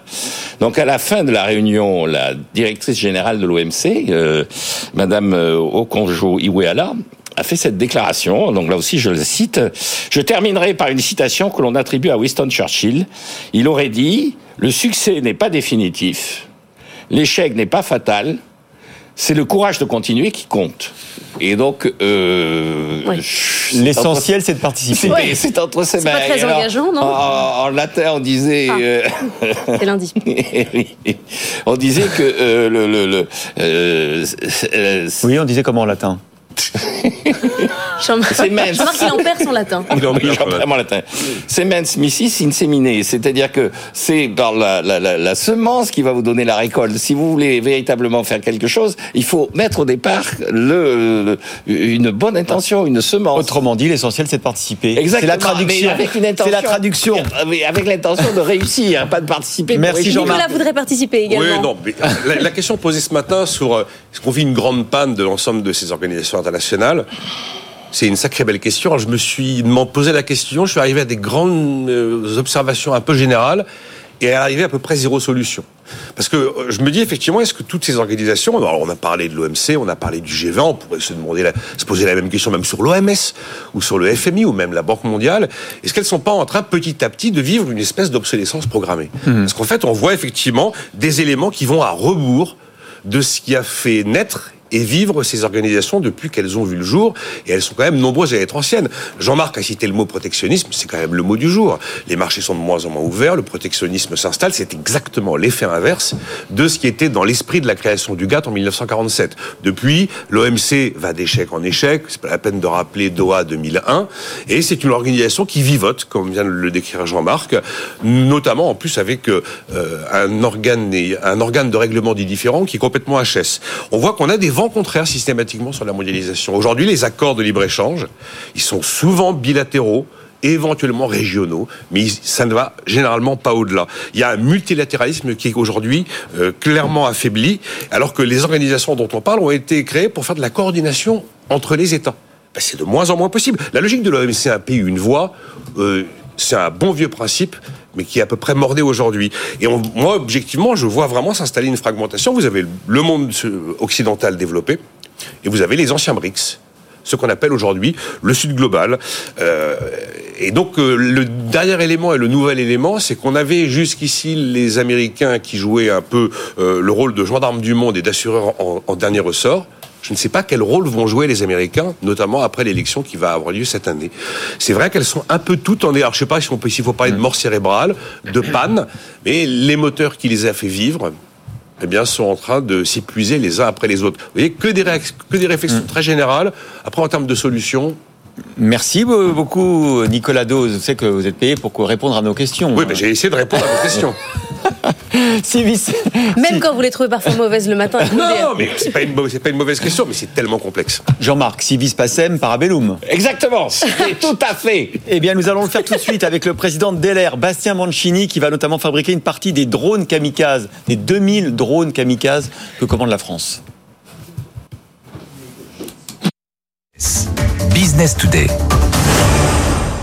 Il est 7h18. Avec notre invité, on va reprendre un peu notre sérieux parce que Jean-Marc Daniel a été tout excité qu'on parle nous aussi latin.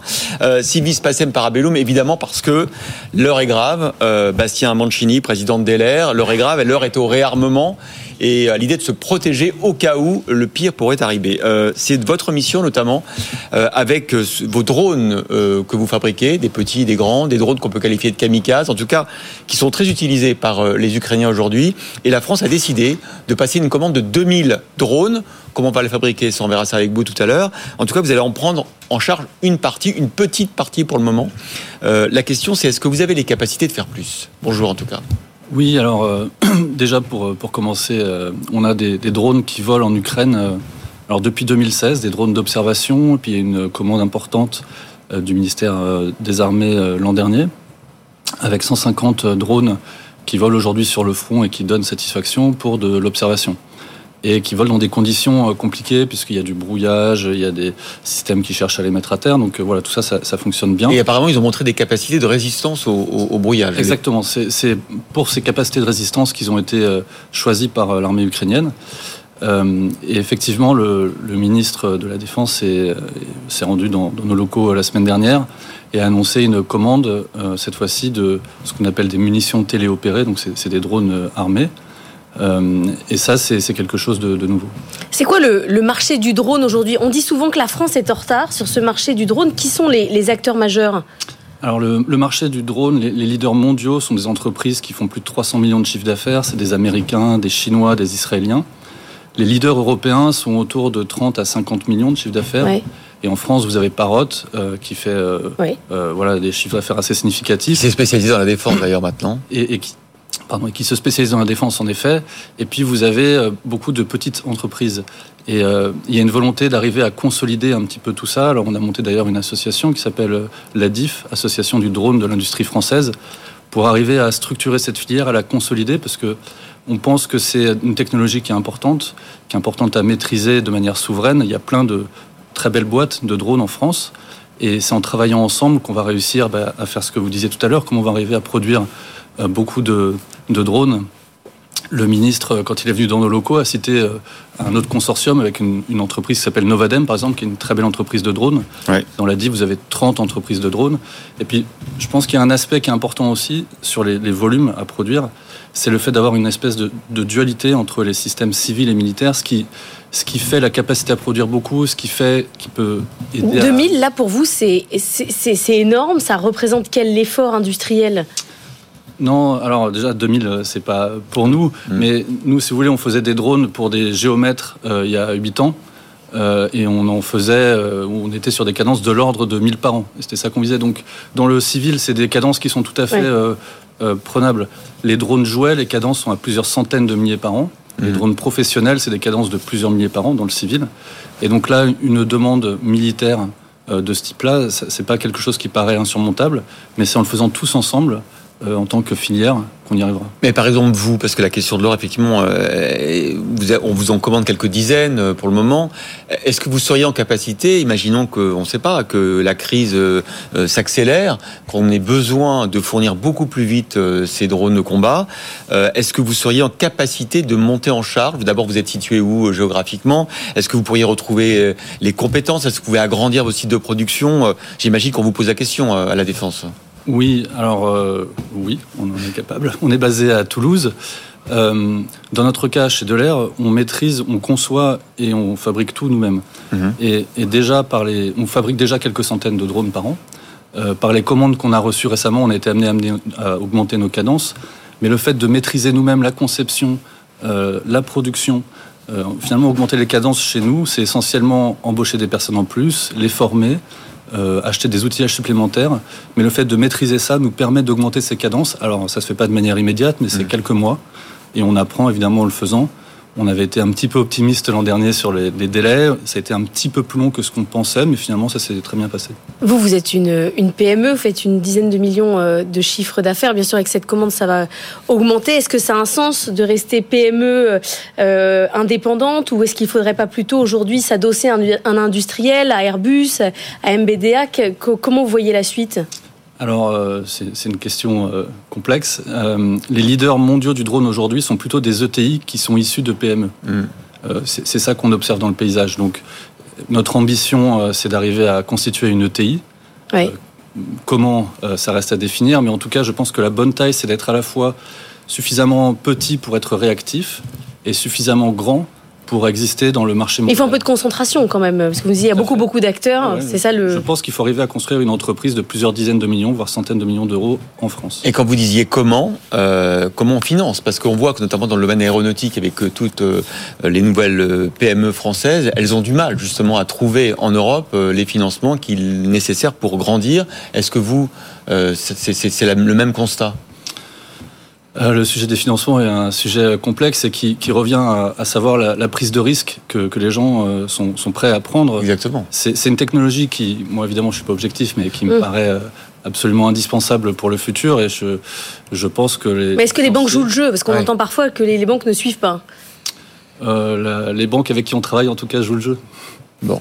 En tout cas, c'est passionnant votre aventure. On va la suivre avec beaucoup d'intérêt. Euh, bon courage pour cette montée en charge et en puissance, qui est évidemment stratégique pour euh, le pays et notre industrie. Bastien Mancini, président de Delair, était donc notre invité après ce contrat, ce nouveau contrat hein, du ministère de la Défense pour notre armée et pour l'armée ukrainienne. Et vous avez confirmé que vos drones volent actuellement sur les terrains euh, en Ukraine. Merci à vous. On va poursuivre hein, justement sur la question de l'armement européen. Quelles sont nos capacités industrielles aujourd'hui? Jeudi, la Commission européenne présentera sa stratégie européenne de défense industrielle. Tous les détails dans le journal de 7h30. À tout de suite. 7h30 sur BFM Business et sur AMC Découverte, l'industrie de défense sous pression entre les déclarations de Donald Trump qui menace de sortir de l'OTAN ou celles d'Emmanuel Macron sur l'envoi de troupes au sol en Ukraine. Un constat partagé, l'Europe doit poursuivre son réarmement et justement, l'Union, la Commission européenne présente cette semaine sa stratégie européenne de défense industrielle, des mesures pour produire plus et plus vite. Avant ça, euh, Léo, Dumas, Léo Dumas, où en est-on en matière de capacité européenne? Alors le premier sujet, c'est celui des dépenses. Et là, l'Europe le reconnaît, elle est à la traîne, car si les budgets militaires nationaux repartent à la hausse, 270 milliards en 2023, soit 32 plus qu'un an plus tôt, il reste malgré tout sous les 2% du PIB, ce qui est l'objectif que doivent atteindre les membres de l'OTAN. Mais il y a surtout un autre problème, c'est que l'Europe ne produit pas assez depuis le début de la guerre en Ukraine. 75% des commandes d'équipements militaires ont été fabriquées hors d'Europe, le plus souvent aux États-Unis.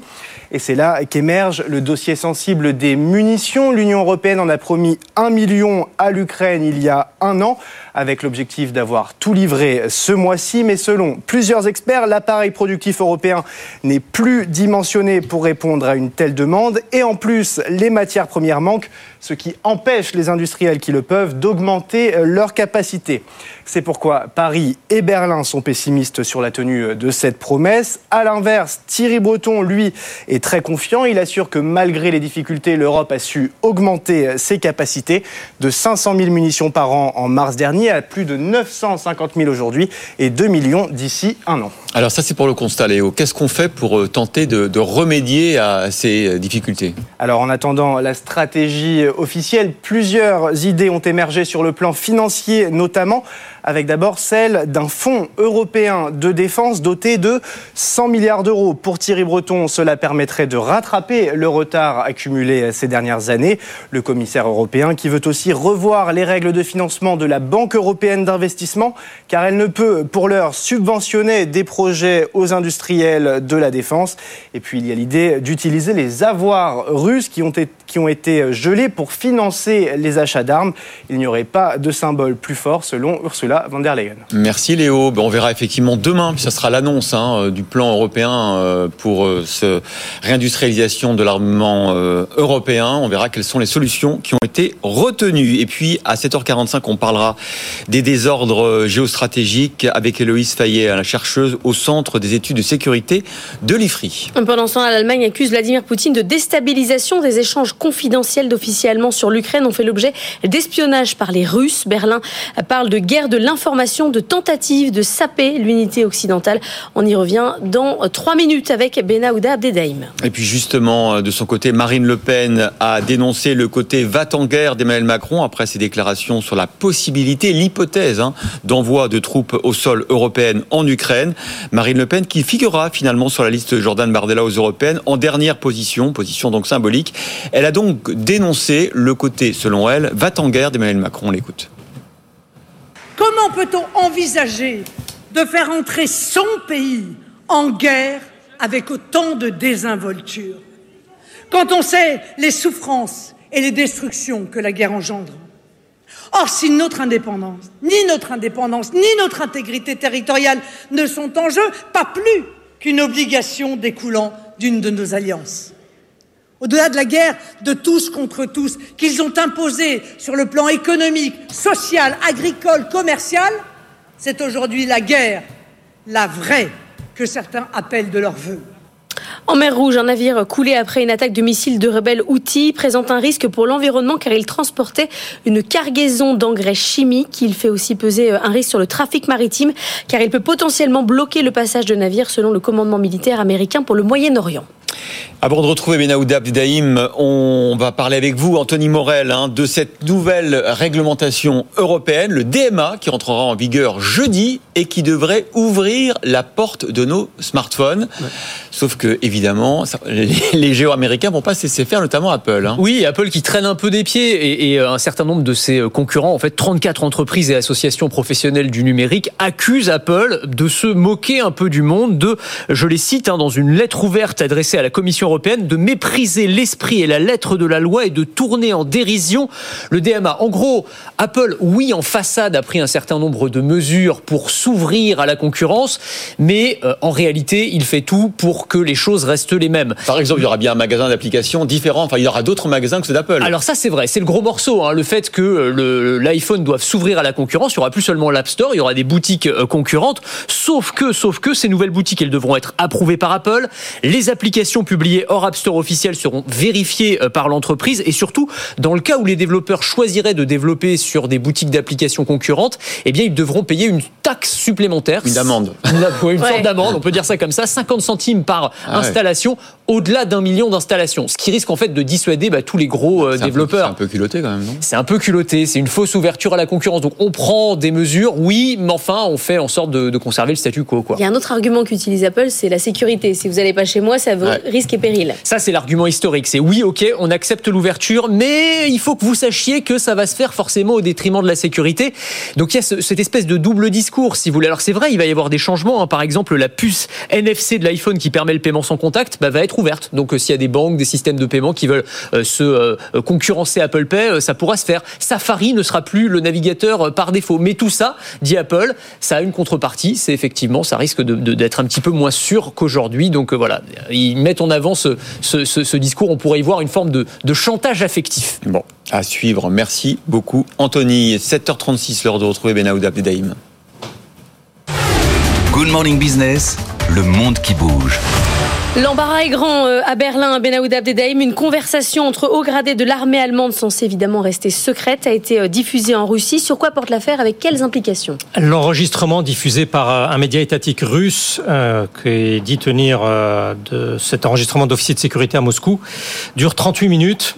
Son authenticité pour l'essentiel a été confirmée à Berlin par le ministère de la Défense.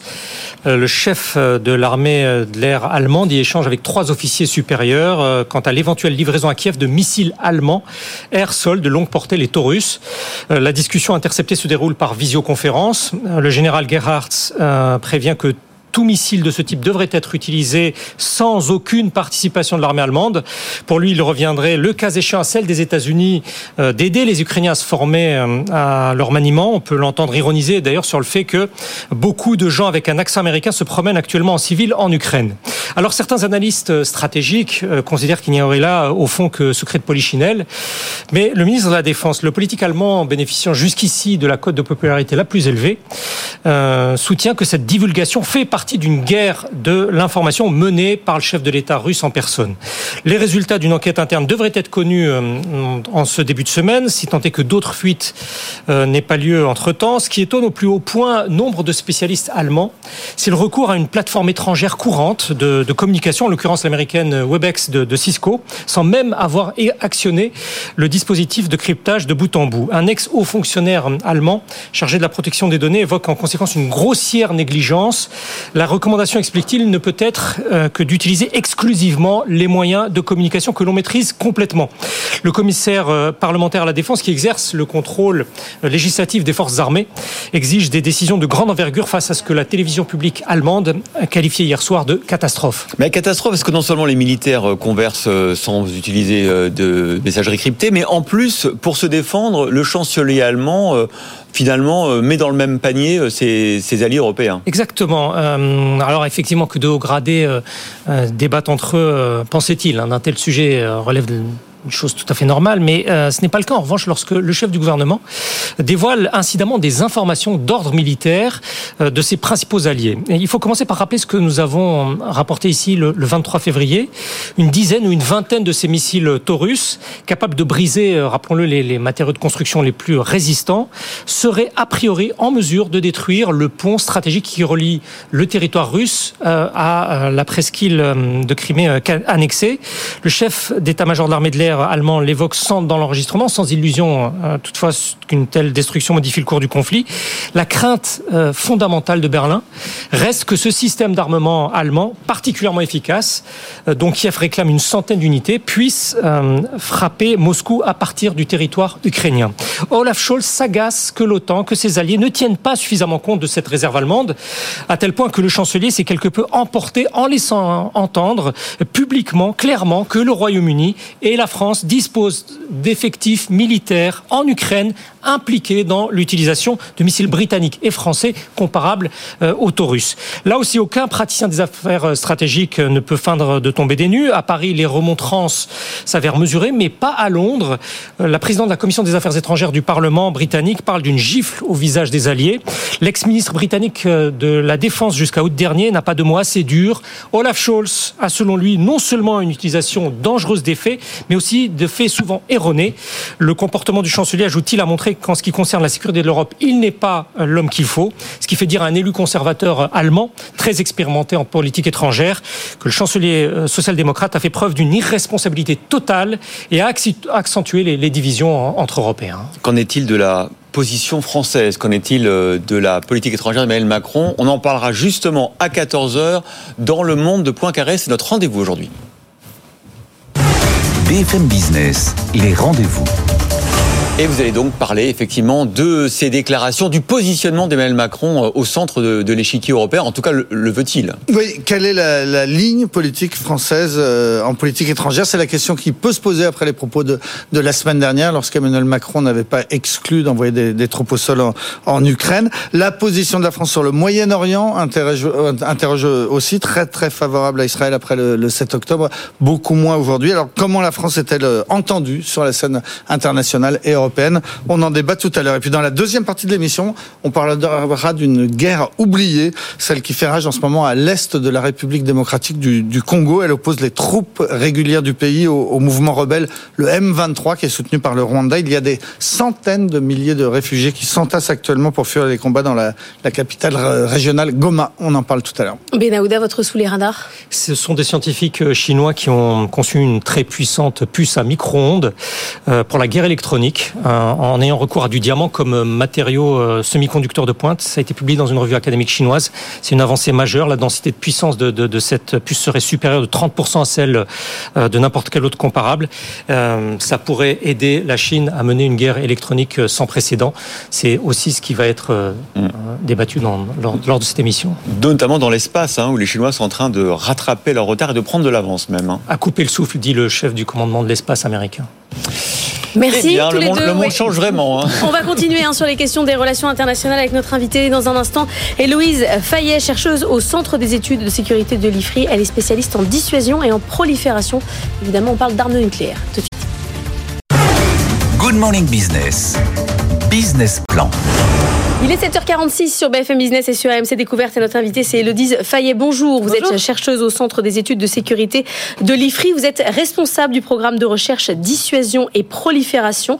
On va bien sûr parler de nucléaire avec vous. Vladimir Poutine a averti jeudi dernier les Occidentaux contre une menace réelle de guerre nucléaire. Quelques jours avant, Emmanuel Macron avait pas- n'avait pas écarté l'envoi de troupes au sol en Ukraine. Est-ce qu'on est là dans de la dissuasion classique? Est-ce qu'on est dans une montée euh, des craintes? On en est où exactement? C'est une rhétorique tout à fait classique de Vladimir Poutine qui, lorsqu'il se sent en difficulté sur le plan de la guerre en Ukraine, regarde son jeu de cartes qui commence à se réduire et il nous sort la même carte qu'il fait depuis deux ans, c'est-à-dire la carte du nucléaire. Alors, il y a trois publics différents euh, pour euh, ce, enfin, face à ce discours. Il y a déjà l'opinion publique russe en interne. Euh, donc, il sert, cette menace nucléaire sert à rappeler à la Russie qu'elle est une grande puissance nucléaire au même niveau que les États-Unis et supérieure à la France quand on regarde le nombre d'armements. Il y a aussi le public des dirigeants occidentaux. Donc ça sert déjà à montrer que le message d'Emmanuel Macron, il a bien été reçu en Russie et que Poutine considère que éventuellement, effectivement, un possible envoi de troupes euh, occidentales en Ukraine pourrait aider les Ukrainiens, ce qu'il n'a pas du tout envie. Donc là aussi, il sort la carte du nucléaire. Et puis le troisième, euh, la troisième cible, c'est les opinions publiques occidentales euh, dont on fait partie. Et euh, il sert là aussi à essayer de miner, de détruire en fait le soutien que peuvent avoir les opinions occidentales envers l'Ukraine. Mais vous êtes spécialiste de la dissuasion, dissuasion nucléaire notamment. Or, ce qu'on a reproché justement la semaine dernière, c'est plutôt à Emmanuel Macron d'avoir entamer, entacher un petit peu la stratégie de dissuasion qui est basée sur euh, l'incertitude. Le fait de dire que euh, du faible au fort, euh, que quoi que fasse Vladimir Poutine, nous, à un moment donné, on peut le détruire si on en a envie et si on s'estime complètement menacé. Donc, est-ce que là, en disant on met des troupes au sol, il n'a pas un peu casser euh, la stratégie nucléaire française Pas du tout. Il n'y a vraiment euh, pas de réelle connexion entre l'annonce d'Emmanuel Macron et euh, la stratégie de dissuasion nucléaire française, qui reste sur des menaces vraiment de très haut du spectre et sur des perspectives d'affrontement direct entre la France et la Russie ou entre l'OTAN et la Russie. Mmh. là, on s'inscrit sur en plus une annonce relativement floue, euh, quelque chose où il dit, il dit simplement on n'exclut pas la possibilité de, et quand on creuse un peu, on se rend compte qu'il s'agirait plutôt. tout le monde est tombé dessus en Europe. Hein. Il n'y en a pas un qui a défendu si, la, Lituanie. Ah, il y a plusieurs. Non, non, non, mais non, mais c'est vrai. Non, c'est vrai. Il y a plusieurs quand même pays baltes et les pays d'Europe de l'Est qui sont les premiers hmm. inquiétés euh, par la menace russe, qui ont exprimé à Emmanuel Macron qu'au contraire, ils appréciaient le fait qu'il avait un petit peu secoué euh, l'Europe occidentale. C'est surtout en fait l'Allemagne qui s'est montrée extrêmement peureuse par rapport aux déclarations de Macron. Euh, mais à nouveau, euh, ce que propose éventuellement Emmanuel Macron, c'est plus de l'assistance aux euh, forces ukrainiennes, quelque chose qui se passe qui se passerait déjà actuellement, mais qui là serait du coup un petit peu plus clair. Hmm. Mais on n'est pas du tout en fait sur le même langage dissuasif euh, que lorsqu'on met trois sous-marins nucléaires lanceurs d'engins français à la mer euh, pour bien montrer à la Russie que nous aussi on a une puissance nucléaire. Mais si je vous comprends bien dans la manière dont Vladimir Poutine euh, montre ses cartes, plus il utilise la carte nucléaire, plus il est faible en fait. C'est ça qu'il faudrait interpréter? Oui, en fait c'est ça le message, le message de fond, c'est que plus il utilise la menace nucléaire, ça veut dire qu'il a moins d'options à sa disposition et qui se sent un petit peu aux abois euh, face euh, à la euh, face l'avancée en fait du soutien occidental à l'Ukraine. Cependant, il ne faut pas non plus prendre cette menace à la légère. Et donc, ça montre qu'il faut poursuivre euh, un dialogue stratégique avec la Russie, parce qu'en fait, euh, c'est la responsabilité des États dotés d'armes nucléaires qui continuent à discuter entre elles, euh, même dans des cas dramatiques comme une guerre aujourd'hui. Et encore maintenant, il y a des réunions entre des officiels français, américains et russes pour essayer de bien comprendre où est-ce que se positionne la menace nucléaire russe. Mais Héloïse Taillé, en fait, j'étais un peu étonné parce que depuis le début, vous avez l'air de dire que euh, Vladimir Poutine a moins de cartes en main. Or, euh, c'est pas c'est pas ce qu'on entend depuis quelques semaines. Il y a eu le succès quand même euh, de la contre-offensive russe, la reprise de bastions ukrainiens, le fait que dans le monde, quand on regarde la planète, il y a beaucoup de pays hein, qui sont derrière la Russie, en tout cas qui ne condamnent pas, notamment des pays gigantesques hein, comme la Chine ou l'Inde. vous avez l'impression vous qu'il a moins de cartes en main qu'au début du conflit, Vladimir Poutine? Alors, il a moins de cartes en main à un niveau stratégique. après, effectivement, sur le plan tactique on voit très bien euh, que euh, la contre-offensive ukrainienne de l'été 2023 hmm. n'a pas aussi bien fonctionné qu'on le souhaiterait. On voit très bien que le conflit est enlisé au bout de deux ans. Donc sur le plan tactique, il y a effectivement euh, des tensions qui restent fortes. Cependant, sur le plan stratégique, il voit justement que l'Occident continue à soutenir l'Ukraine et c'est ça qu'il essaye en fait de déminer. Il y a l'hypothèse Trump quand même. Hein. Oui, mais alors c'est important de ne pas euh, se lancer dans une prophétie autoréalisatrice et de s'auto-persuader euh, que Trump va revenir au pouvoir en novembre, Ah. en novembre 2024. Mais c'est justement ça, voilà, qu'il qu'il est vraiment important de maintenir un front uni, en fait, pour continuer à soutenir l'Ukraine, afin qu'elle ne perde pas euh, cette guerre. Et ça, ça passe par l'unité du camp occidental. Merci beaucoup Héloïse Fayet, chercheuse au Centre des études de sécurité de l'IFRI, d'être venue nous voir ce matin. Tout de suite, c'est l'édito. Good Morning Business, l'édito. Et c'est lundi, c'est Wilfried Galland qu'on retrouve avec grand plaisir. Mon cher Wilfried, on va parler Aïe. d'IA, euh, de l'efficacité et des licenciements à bas bruit. Oui, voilà, exactement. Moi, c'est ce qui m'a, ce qui m'a pas mal frappé. euh, maintenant, on est à la fin de la saison de résultats hein, aux États-Unis. Euh, c'est la concomitance entre des résultats qui sont franchement exceptionnels, hein, euh, vraiment partout et en particulier dans le secteur de la technologie, et puis la multiplication des annonces de plans de réduction d'effectifs. En particulier, pas uniquement d'ailleurs, mais en particulier de la part des, gens de la technologie. Euh, on est dans une situation économique euh, de forte croissance. Euh, ces entreprises croissent. Alors, si on s'écarte un petit peu des GAFAM, hein, c'est véritablement très répandu dans le secteur de la technologie. On prend Accenture, Cisco, PayPal, IBM, tous en fait font le même constat, c'est-à-dire ils croissent à la fois en chiffre d'affaires, en rentabilité. Je rappelle que les profits par exemple de PayPal ont monté de 79%, hein, donc c'est juste pas rien, c'est pas que les GAFAM. Et en parallèle, on a des suppressions de postes qui sont des suppressions assez fortes. Et la seule explication valable, c'est qu'effectivement, au fur et à mesure des investissements dans l'intelligence artificielle, en fait, ce sont ces outils-là qui permettent à ces géants de la technologie bah, d'être de plus en plus efficaces et même s'ils le disent pas, même s'ils le font à bas bruit, en fait, de réduire euh, les, euh, leurs effectifs, même si effectivement ils avaient quand même beaucoup monté pendant la Oui, mais pandémie. Wilfried, si vous regardez sur les, allez, cinq dernières années, c'est quand même là où on a le plus recruté. Exactement, exactement. Alors, vous avez totalement raison. Si on prend par exemple Amazon, hein, euh, ils ont triplé leur effectif en, en l'espace de 5 ans, ils le doublé en, en 2 ans. Mais aux États-Unis, ce qui est, ce qui est assez étrange, c'est que, en fait, si vous avez fait des erreurs de recrutement massives, vous n'avez pas besoin de plus de 18 mois pour revenir en arrière. C'est extrêmement rapide. Or, quand vous regardez les plans de réduction d'effectifs, euh, en 2022, on était à 165 000. En 2023, on est à peu près à 270 000. Et cette année, on va être à peu près, en 2024, aussi à 270 000. Il n'y a aucune raison pour lequel ce soit toujours un retour à la moyenne après euh, après la pandémie. Il y a forcément quelque chose euh, quelque chose de plus parce que bah, quand vous annoncez en plus régulièrement des licenciements, c'est pas ou des réductions des, réductions de postes, c'est pas non plus formidable pour votre entreprise. Donc il y a quelque chose il y a quelque chose de plus et la seule explication valable, c'est effectivement que ces entreprises en fait ont trouvé un moyen de croître sans avoir les coûts nécessaires pour croître. C'est-à-dire Aujourd'hui, quand vous êtes, euh, vous êtes Meta, Meta a annoncé 79, 73% de, de, de, de profit en plus et, et 9% de chiffre d'affaires supplémentaire. Donc tout va bien. Mais en fait, quand vous voulez vous développer dans de nouveaux marchés, euh, normalement, vous faites d'abord des investissements, y compris en termes de personnel. Aujourd'hui, ça n'est plus nécessaire. Vous avez l'intelligence artificielle qui vous permet de faire des tests sans avoir cette espèce de, de nécessité de- de- d'acheter d'abord euh, des, euh, des personnels. Et ça, ça change tout, parce que ça veut dire que la croissance, Ouais. ces entreprises d'ultra-croissance, elles vont le faire avec une Des efficacité... ultra profits. Non, en, en- La en croissance tout- sûre, quoi. en tout cas, avec une flexibilité bien supérieure. Et c'est pour ça, on en avait déjà parlé sur ce plateau, j'avais par- j'avais comparé les, les médicaments anti-obésité à, à, euh, à l'intelligence artificielle, un GLP-1 et GPT-4. En fait, c'est un peu la même chose. C'est-à-dire que les médicaments anti-obésité, aujourd'hui, sont utilisés par- parfois par des personnes très aisées qui disent, finalement, aux États-Unis, je peux payer 1000 dollars par mois pour me débarrasser des 3-4 kilos que j'ai en trop, alors que c'était fait normalement pour, fait cher la- le kilo, pour les, hein. pour les anti-obésité. Et là, c'est la même chose. Je peux acheter euh, euh, 500 000 puces, euh, acheter un à, euh, euh, à 40 000 dollars. Et finalement, c'est pour être encore plus efficace, même si je le dis pas vraiment, mais c'est quand même quelque chose qui est, je pense, la le premier effet schumpeterien de l'intelligence artificielle. On le voit déjà dans la tech, et je pense que ça va faire quand même assez mal. Avec des gens de la tech qui ont un peu le- l'IA honteuse, hein, c'est ça. C'est un peu ça. Non, mais c'est ça, qui est- c'est ça qui est très drôle, c'est que les, les seuls qui le disent, par exemple, c'est UPS. UPS dans ses euh, dans ses euh, euh, dans ses résultats dit oui, l'intelligence artificielle n'est pas totalement, étr- je cite, hein, n'est pas totalement étrangère au plan de, de réduction d'emploi que nous avons. Euh, je pense que si, si UPS le dit, à mon avis, On parle de réorganisation dans les autres boîtes. ouais, Plus- ouais, exactement. C'est global. Bah, merci Wilfried. Dans un instant, le journal de 8 heures. Il va y avoir du changement dans vos smartphones euh, cette semaine, hein, puisque le DMA rentre en vigueur jeudi. Qu'est-ce que ça change? On vous raconte tout. On ouvre les fenêtres. BFM Business et RMC Découverte présentent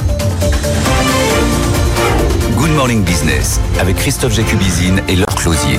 8h pile sur BFM Business et sur RMC Découverte. Bienvenue si vous nous rejoignez, c'est la matinale de l'économie qui continue. On est ensemble et en direct jusqu'à 9h. Et dans trois jours, l'Europe va libérer vos smartphones. Le DMA, Digital Market Act, va obliger Apple ou Samsung, par exemple, mais aussi les logiciels de messagerie, de visioconférence ou encore les moteurs de recherche à s'ouvrir à la concurrence. Alors attendez, attendez, attendez, parce qu'ils vont se défendre, hein. Apple et bien sûr tous les géants euh, américains. La bataille ne fait que commencer. Léo Dumas euh, vous explique tout euh, dans un instant. Anthony Morel, lui, compte les points. Et puis, je vous propose de vous emmener dans les palaces et de jouer au casino à 8h15 avec Grégory Rabuel, le directeur général du groupe Barrière, chargé par les enfants hein, du fondateur, Alexandre Barrière, et de les petits-enfants du fondateur.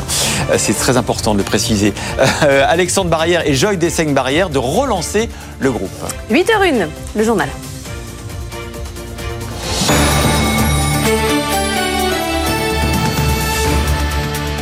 Changement dans tous les smartphones, que ce soit des Apple, des Samsung ou autres, cette semaine, puisque jeudi, les géants du numérique euh, vont devoir se conformer euh, à une loi européenne, le Digital Market Act, un règlement européen qui veut réguler les GAFAM. hein. Il y a eu le DSA il y a quelques mois sur les contenus. Là, le DMA, c'est la manière d'ouvrir à la concurrence les smartphones, les les, commerces euh, d'applications ou encore euh, les services comme TikTok, Facebook euh, ou LinkedIn. Oui, un premier exemple, Christophe, l'obligation de rendre interopérables les services de messagerie. Pour le moment, chaque service fonctionne comme un système fermé. En clair, WhatsApp ne marche pas avec Telegram. Et bien à terme, le DMA doit rendre possible des discussions entre toutes ces plateformes à l'heure actuelle indépendantes. Autre exemple, l'interdiction d'imposer par défaut les logiciels les plus importants comme les navigateurs ou les moteurs de recherche qui aujourd'hui sont installés directement avec le système d'exploitation. Là concrètement, ça veut dire que votre smartphone doit vous demander quel navigateur vous voulez utiliser, puis ensuite quel moteur de recherche vous préférez. Et puis le DMA oblige les plateformes à ouvrir leur système d'exploitation. C'est l'une des mesures les plus emblématiques sur iPhone. Apple va devoir autoriser d'autres boutiques d'applications que son App Store. Et justement, on a une première grosse annonce ce week-end. La société Epic Games, qui édite le jeu Fortnite, prévoit de lancer sa propre boutique sur iPhone. Alors le but c'est de casser évidemment la logique d'écosystème. Oui, car le DMA veut permettre en fait aux petits acteurs de prendre eux aussi une part du gâteau. Selon la Commission, il existe aujourd'hui plus de 10 000 plateformes numériques en Europe, dont 90% sont euh, des PME. Mais seules les plus grandes plateformes captent aujourd'hui la valeur du marché numérique européen. Et donc, le DMA vise à faire évoluer euh, cette situation. En cas de non-respect de toutes ces règles, de grosses amendes sont prévues jusqu'à 10% du chiffre d'affaires et même 20% en cas de récidive. Merci Léo Dumas. L'intention est bonne, mais parfois le diable se cache dans les détails et dans l'application de ces nouveaux règlements. Par exemple, c'est le cas de l'hôtellerie qui va voir arriver les comparateurs euh, de prix euh, derrière celui de Google. C'est une obligation pour Google, mais du coup qui vont être relégués, eux, hôtels indépendants ou chaînes, beaucoup plus loin euh, dans la liste Google. Et d'ailleurs, c'est débile, nous disait, nous disait le patron d'accord. La semaine dernière, on voit ça avec Astré Olivier. La nouvelle réglementation va chambouler les résultats des recherches Google, car Bruxelles impose une forte exposition des plateformes de comparateurs de prix. Conséquence, les sites comme Kayak et Booking seront mieux référencés, ils remonteront mécaniquement lors des recherches sur Internet. À l'inverse, les hôteliers indépendants, eux, seront moins visibles. Une absurdité pour Sébastien Bazin, le PDG du groupe Accor au micro de BFM Business. Le problème, c'est qu'ils font évoluer exactement ceux qu'on ne souhaitait pas, c'est-à-dire les OTA, c'est-à-dire Booking, Expedia, Trivago, TripAdvisor, au détriment de toutes les chaînes hôtelières et tous les hôteliers et tous les restaurateurs. C'est débile. Ça s'appelle l'article 6.5. Ça a été rédigé à l'envers. Et donc tout ça est fait pour protéger ceux qui prennent le plus de risques, c'est-à-dire ceux qui ont des emplois, ceux qui doivent payer l'électricité et rénover leurs murs. Et nous sommes l'arroseur arrosé. Dans une première phase test, la Fédération de l'hôtellerie a déjà observé une baisse de 15 à 45% du trafic sur les sites de réservation des hôteliers indépendants. Et on sera dans une dizaine de minutes avec Grégory Rabuel, le directeur général du groupe Barrière, qui possède de nombreux hôtels. On verra comment lui réagit effectivement à l'application de ce DMA. Oui, en plus euh, du DMA, sa mission à Grégory- Grégory Rabel, c'est de relancer et moderniser les établissements du groupe Barrière. Mission délicate car les héritiers se sont endettés pour racheter le groupe de leur père. Explication Mathieu Pechberti. Le nouveau patron de Barrière va gérer un groupe encore traumatisé par la guerre de succession familiale. Les enfants de Diane Barrière ont ferraillé pendant deux ans pour arracher le contrôle et le pouvoir à leur père Dominique de Seigne. Pour y parvenir, Alexandre Barrière et sa sœur Joy ont racheté 40% du capital au milliardaire Marc Ladret de la Charrière pour 325 millions d'euros. Mais faute de moyens financiers, ils ont dû tout emprunter. Le directeur général de Barrière, Grégory Rabuel, aura peu de marge de manœuvre financière pour investir, même si le chiffre d'affaires du groupe est revenu à son niveau d'avant la crise Covid. Pourtant, les 19 hôtels de luxe de Cannes, Deauville ou Anguin ont besoin d'être rénovés et les 32 casinos sont menacés par les jeux en ligne. Grégory Rabuel est habitué aux entreprises endettées après avoir été chez Numéricable puis dirigé SFR dans l'empire de Patrick Drahi. Il devra composer avec ses actionnaires les héritiers barrières qui auront besoin de dividendes pour rembourser leurs lourdes dettes. Allez, une bonne nouvelle ce matin. Le desserrement du marché du crédit immobilier se confirme. Depuis le début de l'année, on observe que les banques sont en train de rouvrir en grand en plus le robinet. Marie-Cœur Roy. Les refus de prêt, c'est de l'histoire ancienne, ou presque, en témoignent les chiffres du courtier Vous Financez. Ici, euh, l'an dernier, on était sur plus d'un tiers euh, de demandes de crédit refusées, 34% précisément. Depuis le début de l'année, on est passé à moitié moins, environ 18% euh, de dossiers refusés. Plus spectaculaire encore chez le courtier Caspi. Là, on est carrément retombé depuis le début de l'année à seulement 6% de demandes de crédit qui ne sont pas acceptées par les banques. Et ce n'est pas anodin qu'en ce moment, les établissements bancaire communique sur une volonté de réexaminer euh, les refus de prêt euh, de ces dernières semaines, car elles y ont tout intérêt, euh, d'où leur nouvelle politique bancaire, une baisse de taux constatée depuis le mois de janvier et de plus faibles exigences en termes d'apport personnel.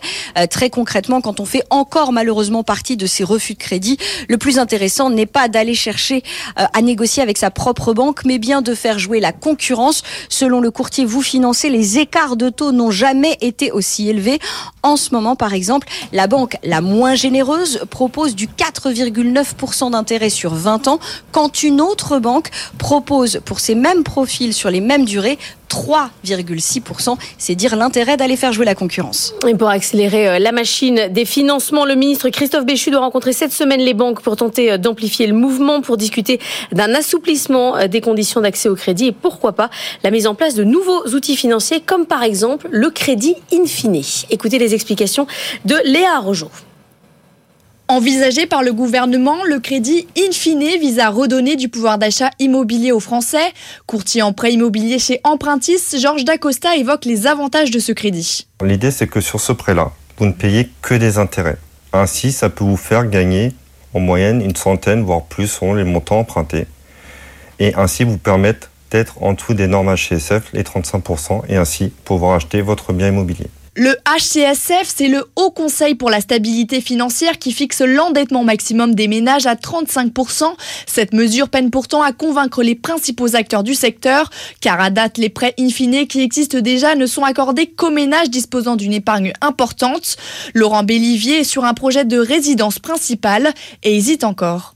Pour l'instant, moi, je trouve qu'il y a encore un peu trop d'inconnus sur, euh, cadrer en fait euh, ce, ce prêt in fine comment on va le rembourser, euh, s'il y a des rachats anticipés ou des choses euh, de, de ce type-là. Pour moi, c'est encore trop flou. Pour y voir plus clair, rien ne sera décidé avant que les négociations entre les banquiers et le gouvernement aboutissent. Boeing confirme être en discussion en vue d'un rapprochement avec Spirit Aerosystems. Vous savez, c'est cet équipementier qui est pointé du doigt dans l'affaire de la porte arrachée sur un 737 MAX d'Alaska Airlines. Et ce serait un retour aux sources pour Spirit puisque jusqu'en 2005, il était une filiale de Boeing. C'est d'ailleurs euh, le symbole de ce qui concentre les critiques aujourd'hui, la sous-traitance à outrance opérée par Boeing. Aux États-Unis, euh, Nikki Haley a remporté la primaire républicaine à Washington. C'est sa première victoire face à Donald Trump. Elle est euh, très large, avec 63% des suffrages. Alors, est-ce que c'est un nouvel élan? Pas sûr. Hein. on en parlera euh, notamment demain dans notre spécial Good Morning America. L'occasion, puisque demain c'est le Super Tuesday, hein, le soir, où cette journée où de nombreux États votent simultanément pour les primaires. Les Suisses ont voté aussi, ça s'appelle une votation là-bas. Ils ont voté en faveur d'un relèvement des pensions de retraite sous la forme d'un 13e mois pour les retraités. Jusque-là, toutes les tentatives des syndicats et des partis de gauche avaient échoué face aux mises en garde du gouvernement conservateur et des milieux financiers. Mais cette fois-ci, apparemment, le, la Vox Populi l'a donc emporté. Au passage, les Suisses se sont aussi opposés au relèvement de 65 à 66 ans de l'âge de départ en retraite. Décidément, la Suisse, c'est plus ce que c'était. Le bilan du Salon de l'agriculture qui a fermé ses portes hier, 603 652 visiteurs pour cette 60e édition. C'est une légère baisse de 2% par rapport à l'an dernier, mais pour les organisateurs, c'est un bon bilan vu le climat parce qu'au départ, c'était mal parti. La fréquentation des premiers jours était en repli de 20%. Ça s'est rattrapé par la suite. La FNSEA euh, souligne de son côté que l'attention n'est pas retombée. De nouveaux blocages sont encore possibles. 8h10, la bourse. Et pour cela, on retrouve Antoine Larigauderie en direct de Renext. Antoine, est-ce que c'est toujours aussi indécis à moins d'une heure euh, de l'ouverture maintenant? Il faut dire que la semaine va être euh, riche en statistiques, donc peut-être qu'on va être prudent aujourd'hui. Oui, mais c'est sans doute euh, ce qui se profile. Très peu d'intention sur euh, les marchés en avant-séance. On a un CAC 40 qui globalement flirte avec ses niveaux d'équilibre. Peut-être une très légère pression à la baisse, hein, notamment cette euh, dernière dizaine de minutes. Un CAC 40 qui devrait ouvrir sans grand changement donc, alors même que bah, du côté euh, de Francfort, on a un DAX euh, qui euh, va de record en record, record historique absolu. hein. C'est vraiment la place allemande qui a la priorité euh, en ce moment. Du côté de Wall Street, on a plutôt une bonne tendance avec un Nasdaq qui a encore amélioré son record absolu avec une hausse de plus d'un pour cent vendredi. Mais voilà, du côté de Paris, c'est un petit peu plus indécis, du côté des niveaux de valorisation des entreprises, du côté aussi des obstacles techniques qui se sont formés entre nos niveaux actuels et puis euh, les derniers records historiques. hein. On est une cinquantaine de points euh, en dessous, ainsi que les 8000 points qu'on a tous en tête, mais qui font un petit peu peur aux investisseurs en ce moment. Donc du coup, on est effectivement un petit peu plus prudent. La semaine, elle sera chargée, hein, vous l'avez dit, avec euh, notamment au point d'orgue vendredi l'emploi américain, qui sera le chiffre qui scellera euh, la tendance et qui nous donnera peut-être la possibilité de briguer les 8000 ou au contraire de- d'entamer une petite phase de consolidation. Après, c'est vrai, un mois de bourse exceptionnel. Euh, pour ça, il faudra que ça se calme aussi un petit peu du côté des taux d'intérêt, alors que ça a tendance à se tendre justement en ce moment, avec un petit peu plus de 4,2% pour la dette à 10 ans américaine, qui sera sans doute l'actif le plus volatile et le plus regardé de la semaine. Donc ouverture stable à prévoir à Paris tout à l'heure. Merci beaucoup Antoine. Regardez, notre studio a changé, rebaptisé Culture IA. C'est la chronique d'Anthony Morel. Euh, BFM Business qui se met à l'heure de l'IA. Vous n'allez pas finir d'en entendre parler. Euh, on va lancer cette verticale à la fois sur euh, les sites web mais aussi sur notre antenne. À commencer, évidemment, à tout seigneur, tout honneur, par la chronique d'Anthony Morel. BFM Business, Culture IA. Anthony Morel. Anthony Morel, vous parliez d'IA tous les jours. Bah, maintenant, c'est officiel. Culture, il faut le dire quand même, clairement. Vous Fallait étiez changer le devenu titre, IA, clairement. Ouais. Euh, évi- évidemment, on va parler de la musique, parce que là aussi, la vague est énorme, elle va chambouler beaucoup d'industries, mais dans l'industrie de la musique, là, il se passe quelque chose. Absolument, avec un outil qui s'appelle Suno AI, donc S-Uno AI, qui permet à n'importe qui de devenir musicien, chanteur, compositeur. J'allais dire, en gros, cette intelligence artificielle, vous lui proposez un prompt, donc un petit texte, vous lui donnez quelques éléments d'explication de la chanson que vous souhaitez, et en quelques secondes, elle va vous générer un morceau dans le style que vous voulez. Je vais vous faire écouter deux extraits euh, que j'ai créés. Alors le premier, je lui ai demandé un nouveau générique pour BFM Business, mais en style R&B. Voilà ce que ça donne. Quand tu cherches des nouvelles de l'économie Écoute BFM Business pour ta garantie Des experts et des analyses pointues Toute l'info financière c'est correct quand même. C'est pas mal. Attendez le refrain. BFM Business, tout ça, ouais, c'est sympa. Moi, j'aime bien. Ouais. Moi, je sais pas si ça colle vraiment avec l'identité de Mais BFM pourquoi Business. pas Vous- Pourquoi Vous savez, quand on est euh, chanteur de R&B, on a beaucoup d'argent à investir. Oui, c'est vrai, on peut se dire ça. Donc euh, effectivement, il y a peut-être un, il y a peut-être un truc à faire. En tout cas, c'est assez inté- intéressant le fait que j'ai juste eu à mettre générique BFM Business. Il a compris que BFM Business était un média économique. Il génère les paroles. Hein, c'est pas moi qui ai Vous écrit avez pas quoi dit grand-chose, quoi. Ah non, moi j'ai vraiment écrit un prompt euh, minimaliste et ensuite c'est lui qui génère la mélodie. Il a même trouvé un titre, donc ça s'appelle La Voix des affaires. Ce Ouais, morceau pas je trouve pas mal, plutôt bien trouvé. Et alors pour vous dire qu'on peut vraiment faire des morceaux sur tout et n'importe quoi, je lui ai demandé un morceau un petit peu jazzy sur les baisses de taux de la. BCE. La banque centrale danse avec mystère douce sur dépense. Central, danse avec mystère. Les taux descendent en douceur, bien Ouais. sûr, avec une jolie Moi, je ça un mélodie. peu tropical, Oui, mais c'est plus tropical. Je sais pas, j'avais, demandé jazz, mais c'est pas très jazz en, Trop en tropical. FM. Non, mais c'est quand même, je trouve que le, le résultat est quand même assez intéressant. Au-delà de l'anecdote, on voit bien euh, la révolution que Ouais. ça peut représenter. Cet outil qui existe en fait depuis l'année dernière, mais là, ces derniers jours, c'est une nouvelle version qui est sortie, qui est beaucoup plus performante sur les instruments, sur euh, les voix étrangères. Par exemple, en français, c'était très compliqué de faire des morceaux. Maintenant, il vous fait des morceaux euh, sans aucun problème, y compris de, de prononciation. Vous pouvez le tester, hein, c'est payant, mais il y a des essais gratuits. Mais par exemple, Rihanna, là, qui n'a pas sorti de titre depuis un petit temps, je peux lui demander de me faire un morceau de Rihanna comme j'aimerais bien? Alors là, c'est pas possible avec cet outil-là en particulier parce qu'ils se sont bordés d'un point de vue juridique, ce serait illégal. Donc dès que vous entrez le nom d'un artiste, il refuse euh, de générer un morceau. Eh oui. Même si vous lui demandez fais-moi un morceau dans le style de, non, il ne veut absolument pas. En revanche, il y a d'autres outils qui euh, prennent un peu plus de liberté avec la loi et où c'est tout à fait possible. Et on en avait eu un exemple il y a quelques mois. Il y avait un, un duo qui était sorti entre Drake et The Weeknd, donc deux artistes hyper populaires qui, euh, pour le coup, n'avaient pas euh, joué ensemble, mais sauf que le morceau, on avait vraiment l'impression que c'était eux, c'était des clones vocaux et vraiment c'était dans leur style, c'était absolument parfait. Euh, ça Après, ils peuvent le sortir. hein. alors c'est ça, ils pourraient potentiellement le sortir. Là, ils ont tout supprimé des plateformes pour des questions de droit d'auteur, parce qu'il y a cette question-là, c'est-à-dire aussi ces outils, à partir de quels morceaux ils sont entraînés. Forcément, ils sont entraînés à partir de vrais morceaux, de vrais artistes, qui ne toucheront probablement jamais de droit d'auteur. Donc ça va encore une fois ouvrir des, des boîtes de Pandore juridiques absolument abyssales. Qu'est-ce qu'on fait que l'industrie de la musique, Anthony, on, on ferme? Oui, on ferme les portes. Non, mais c'est, enfin, ça va poser quand même une question à toute une partie de l'industrie, c'est-à-dire tous les musiciens, les compositeurs, ceux qui font des musiques, je sais pas moi, pour la pub, pour l'événementiel, euh, pour euh, illustrer euh, des documentaires. Bah, tout ça, ça va être potentiellement remplacé assez facilement par ce genre d'outils. Et j'allais dire même les musiciens euh, qu'on voit, qu'on entend sur les plateformes ou à la radio.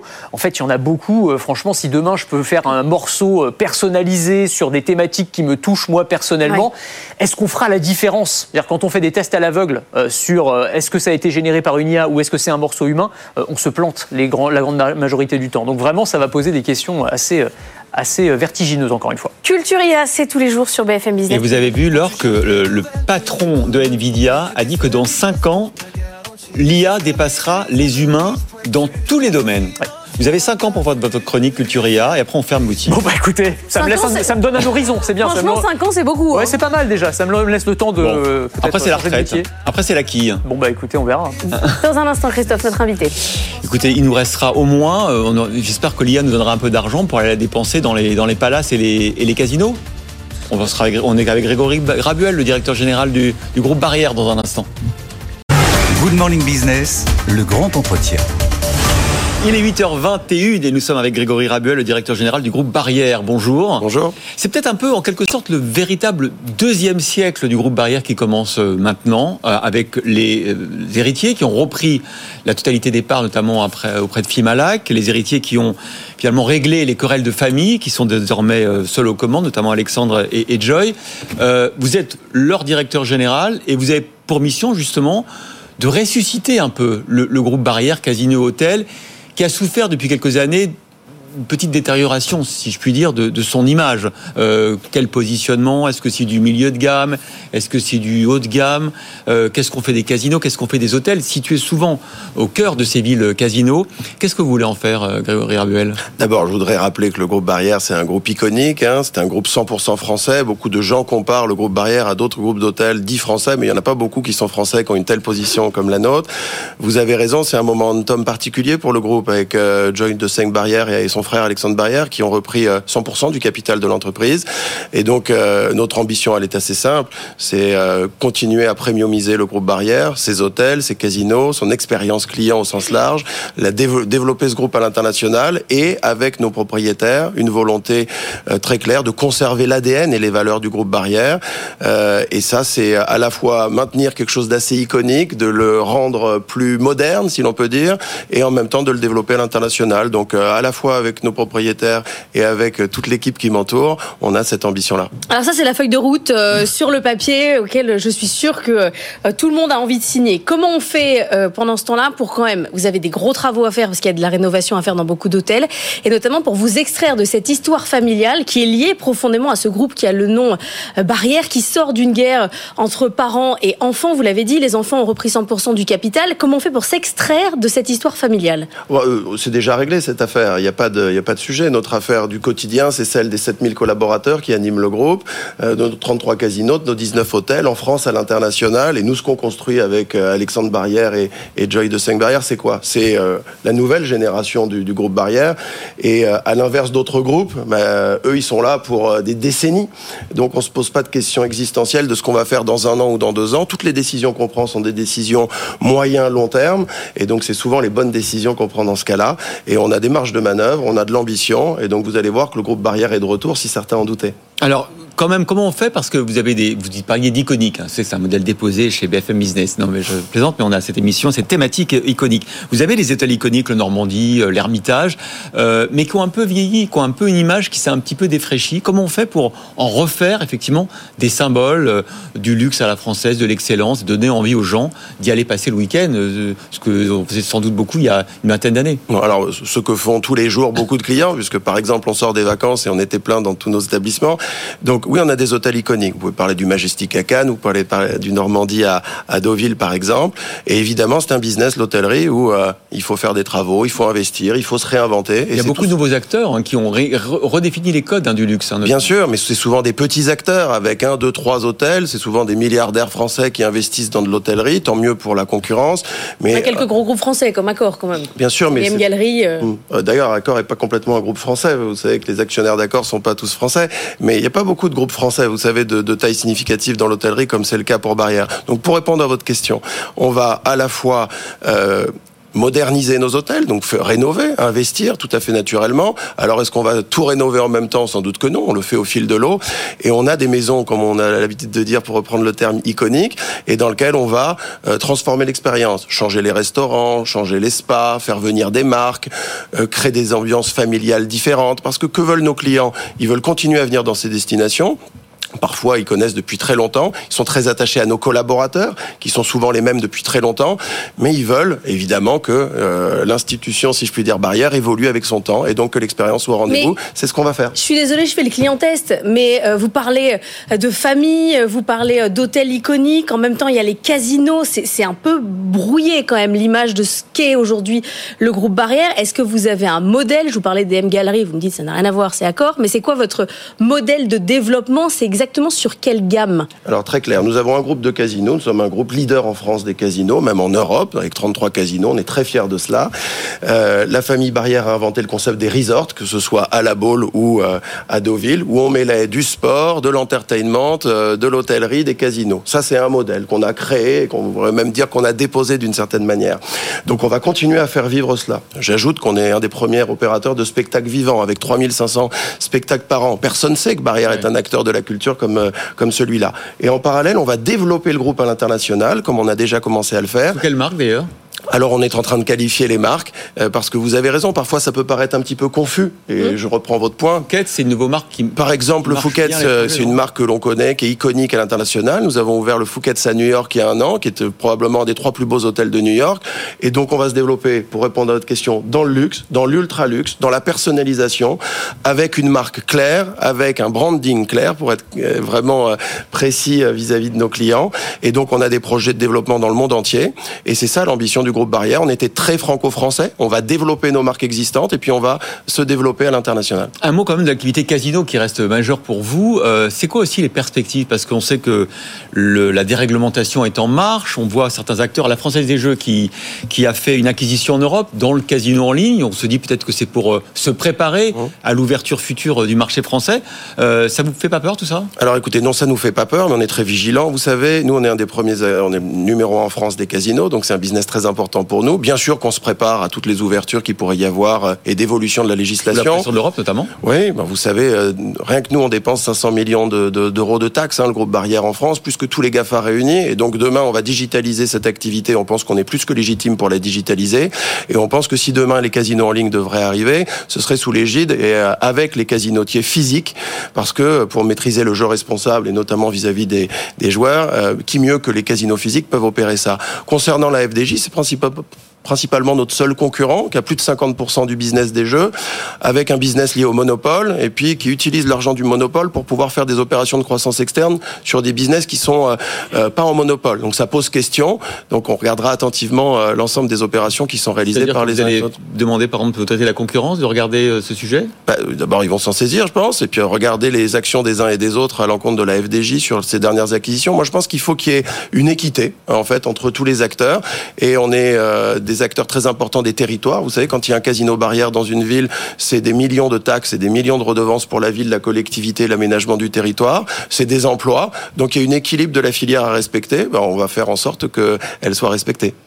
Il y a le Digital Market Act qui entre en vigueur euh, cette semaine. On a entendu euh, le patron d'accord euh, râler parce qu'il serait moins bien remonté dans les, les moteurs de recherche parce que Google va afficher tout le monde et donc lui, les hôtels indépendants iront en dessous. Est-ce que vous aussi, ça vous inquiète?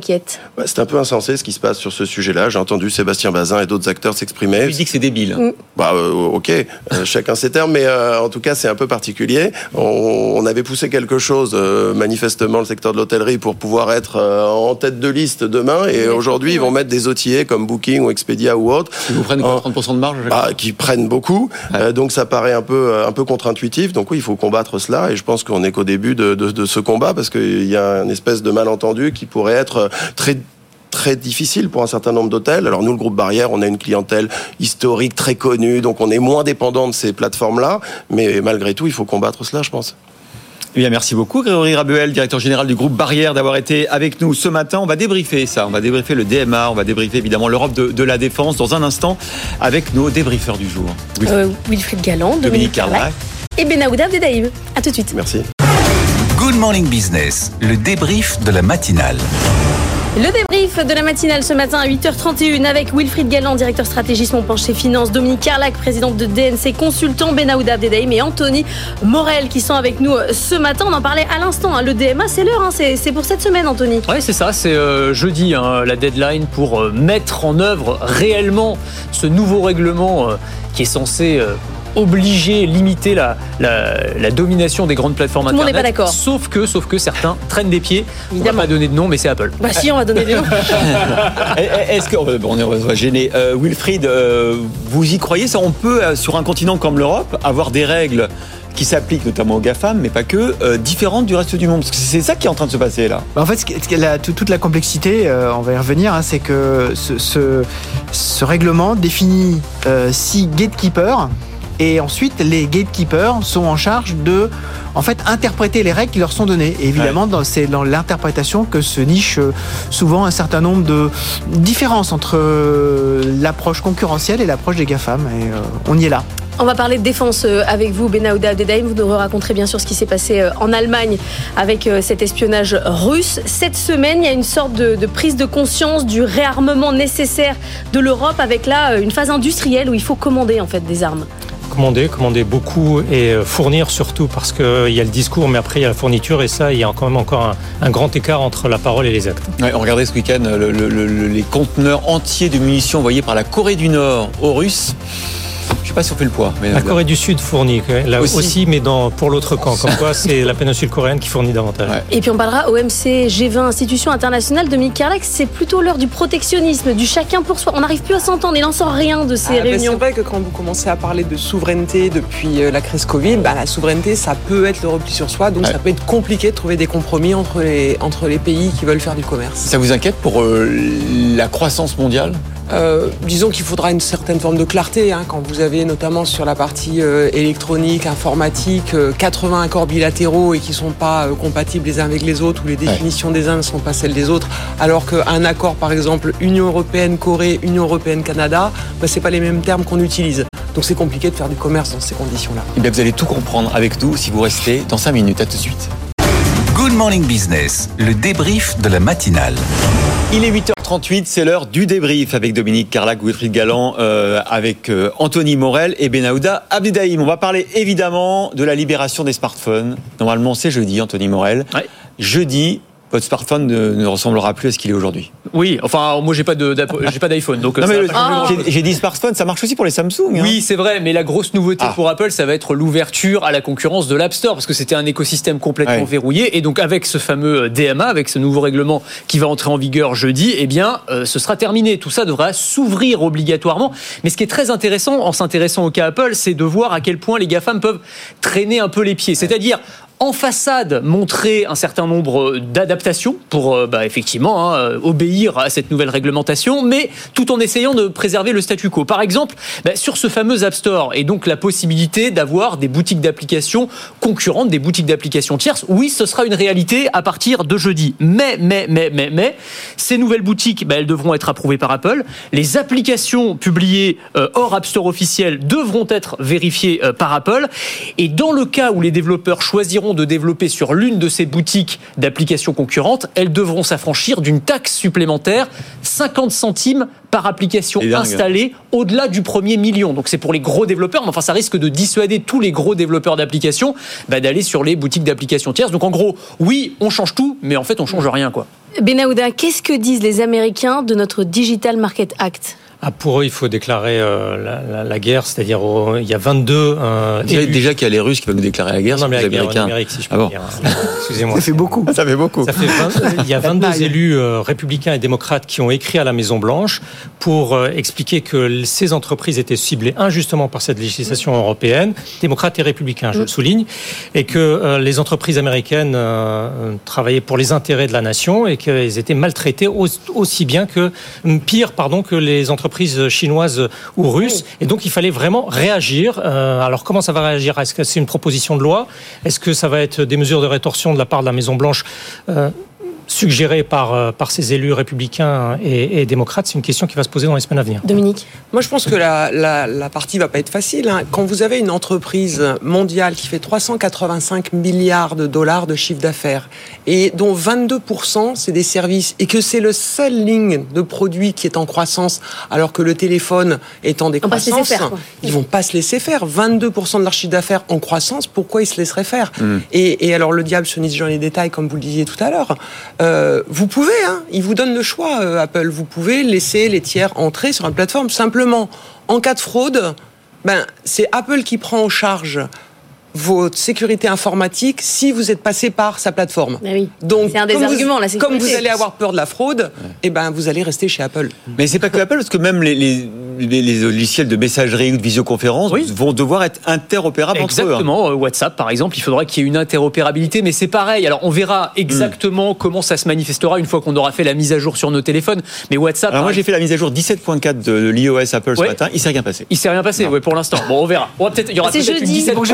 C'est pour jeudi, c'est pour 17.4.2. jeudi. Il y aura, peut-être une 17.4.2 jeudi. euh, Vous verrez, euh, on, on sait jamais. Non, mais vous avez raison. Par exemple, sur WhatsApp, je crois qu'il y aura une- un système d'interopérabilité, sauf que ce sera sur un système d'opt-in. Donc c'est pareil, il faudra que ce soit l'utilisateur qui choisisse l'option, et ce sera encore une fois niché dans les sous-menus. Donc voilà, il faut voir encore une fois entre Mais l'idée ce était, qu'on l'idée affiche. était bien, casser Bah, oui. l'écosystème pour la concurrence. Wilfried, Euh, quelle concurrence hein? Est-ce qu'on a un Apple Store ou un autre store concurrent euh, Ah oui, c'était pas qui- pour défendre un géant Ah bah, européen. il y a Epic Games quand même ce Oui, week-end Epic Games, qui a sûr. dit qu'il ouvrait un store concurrent. Absolument, ouais, ouais, avec, Non, mais ce qui euh, est, ce qui est- ce qui est vraiment compliqué, hein, c'est faut, faut, faut revenir à comment est-ce que le, D- le, le DMA a été conçu. C'est Ouais. quoi la structure? La structure, c'est je définis ce qu'ils appellent des gatekeepers, donc des espèces de plateformes qui sont en charge de, bah, en fait, de faire la police eux-mêmes.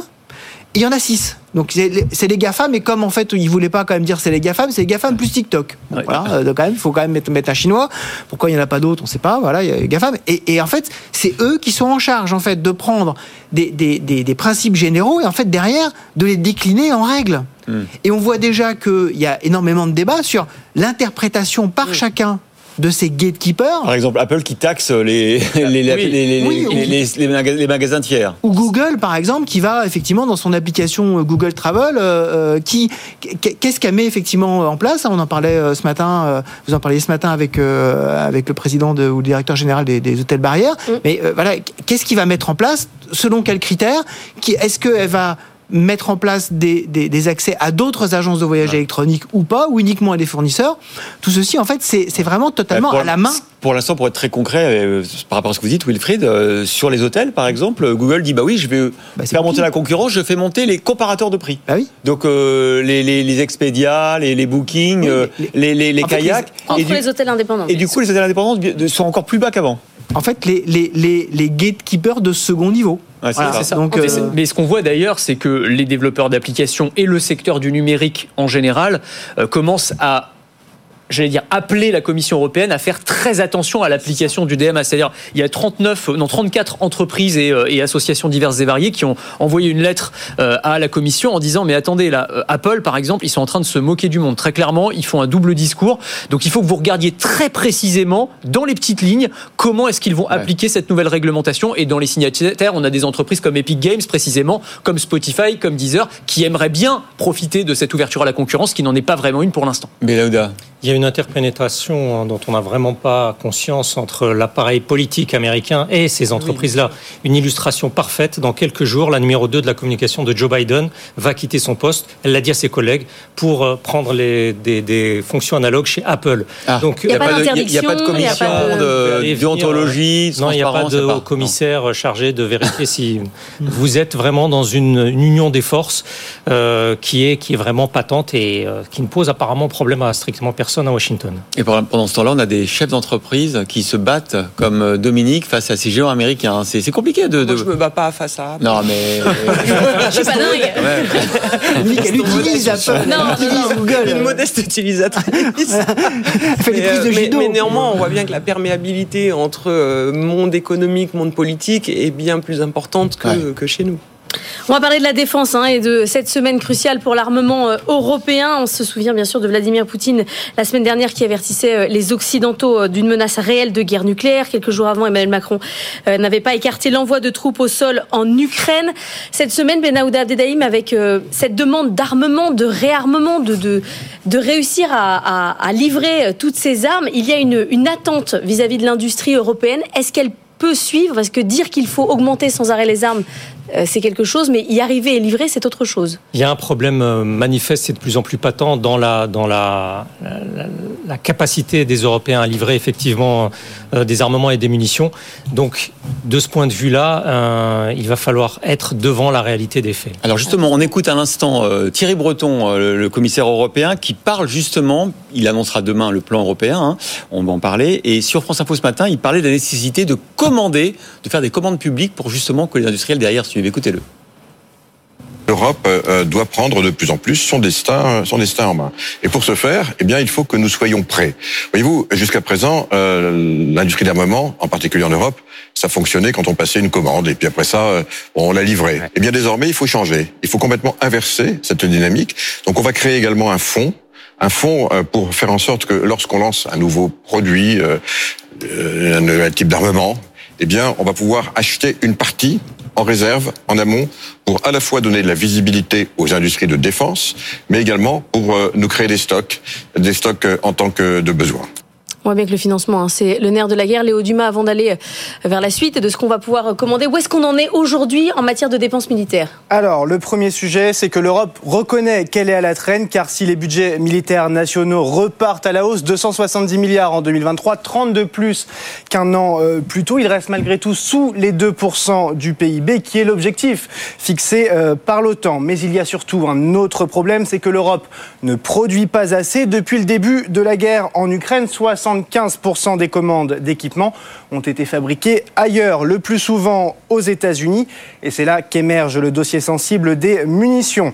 L'Union européenne en a promis un million à l'Ukraine il y a un an, avec l'objectif d'avoir tout livré ce mois-ci. Mais Selon plusieurs experts, l'appareil productif européen n'est plus dimensionné pour répondre à une telle demande. Et en plus, les matières premières manquent, ce qui empêche les industriels qui le peuvent d'augmenter leur capacité. C'est pourquoi Paris et Berlin sont pessimistes sur la tenue de cette promesse. À l'inverse, Thierry Breton, lui, est très confiant. Il assure que malgré les difficultés, l'Europe a su augmenter ses capacités de 500 000 munitions par an en mars 2023 à plus de 950 000 aujourd'hui. Alors ça, c'est pour le constat. Euh, que va faire l'Europe? Normalement, c'est demain que seront annoncés les outils européens pour relancer euh, l'industrie de défense. Est-ce que vous avez des pistes, Léo Dumas? Oui, plusieurs pistes sur le plan financier, avec d'abord celle d'un fonds européen de défense doté de 100 milliards d'euros. Pour Thierry Breton, cela permettra de rattraper le retard accumulé ces dernières années. Le commissaire européen qui veut aussi revoir les règles de financement de la Banque européenne d'investissement, car elle ne peut aujourd'hui subventionner des projets aux industriels de la défense. Et puis enfin, il y a l'idée d'utiliser les avoirs russes qui ont été gelés pour financer les achats d'armes des Européens et en faveur de l'Ukraine. Il n'y aurait pas de symbole plus fort pour Ursula von der Leyen. Wilfried Galland, on parle de l'industrie qui doit se mettre en mode économie de guerre, mais est-ce que le monde de la finance, lui, s'est mis en économie de guerre? En fait, le monde de la finance, il est très contraint aujourd'hui. C'est-à-dire que, par exemple, pour tout- toutes, les, toutes les normes euh, dites ESG, en fait, empêchent largement le financement des industries de défense. Aujourd'hui, quand vous avez euh, une entreprise comme Leonardo ou une entreprise comme Rheinmetall qui fait des émissions euh, obligataires, obligations convertibles, il y a énormément de fonds, chez nous c'est le cas par exemple, Mm. qui, ne peuvent, qui ne peuvent pas euh, souscrire parce qu'effectivement on est bloqué par un certain nombre de normes. Et effectivement, ce que disait, euh, ce que disait Thierry Breton sur le fait que même la Banque européenne d'investissement ne peut pas aujourd'hui euh, aider l'industrie de défense alors qu'on est... de- Ça fait la de- transition énergétique aujourd'hui. voilà, voilà, alors qu'on est clairement dans cette. On va faire des armes vertes, Voilà, non C'est- on, a- on a, voilà, on a, on a, on a un vrai sujet sur le sujet. Mais c'est un, vrai sujet, le, le financement de Ouais, c'est un vrai sujet. C'est un sujet euh, financier, mais c'est surtout un sujet industriel. C'est-à-dire qu'on va revenir aux fondamentaux, qui est que historiquement, par exemple en France, vous vous souvenez, Saint-Étienne en 1789 Ouais. s'appelait Armeville. Arme, ouais, c'est ça. Armeville. Et aujourd'hui, les goulots d'étranglement, qui sont notamment la poudre, il y a des usines qui vivotaient, on va dire. Et en fait, parce que il y avait d'abord la fin de la guerre froide faisait que la baisse des armées, il y avait plus de commandes. Mais aujourd'hui, avec cette économie de guerre qui est en train de se remettre en place, on va avoir je ne sais pas si c'est une bonne nouvelle, mais sur le plan industriel, des PME qui vont aller au galop de la croissance de start-up pour devenir des ETI, tellement il va y avoir d'attractivité. Alors ça va être une économie de guerre, donc le financement privé arrivera après le financement public. C'est pas un hasard si les règles de la BUI vont changer. Alors c'est très intéressant ce que vous dites Denis parce qu'on était tout à l'heure à 7h20. Je vous invite vraiment à aller voir le replay de cet entretien. Euh, Bastien Mancini, le président de Delair. Delair fabrique des drones d'observation aujourd'hui qui, sont- qui opèrent sur euh, le terrain ukrainien, de combat demain, en tout cas des, des drones kamikazes hein, qui lâchent des munitions. euh, vous pouvez en- en par- nous en parler, Benahouda. Et il doit fabriquer. Il y a un contrat qui a été lancé justement par le ministre de la Défense, Bastien Lecornu. 2000 drones kamikazes vont être commandés, pas seulement à Delair, mais notamment à Delair. Or, effectivement, on en a parlé avec lui, le problème c'est que c'est une PME aujourd'hui et que pour devenir une ETI, il faut que derrière il y ait des fonds.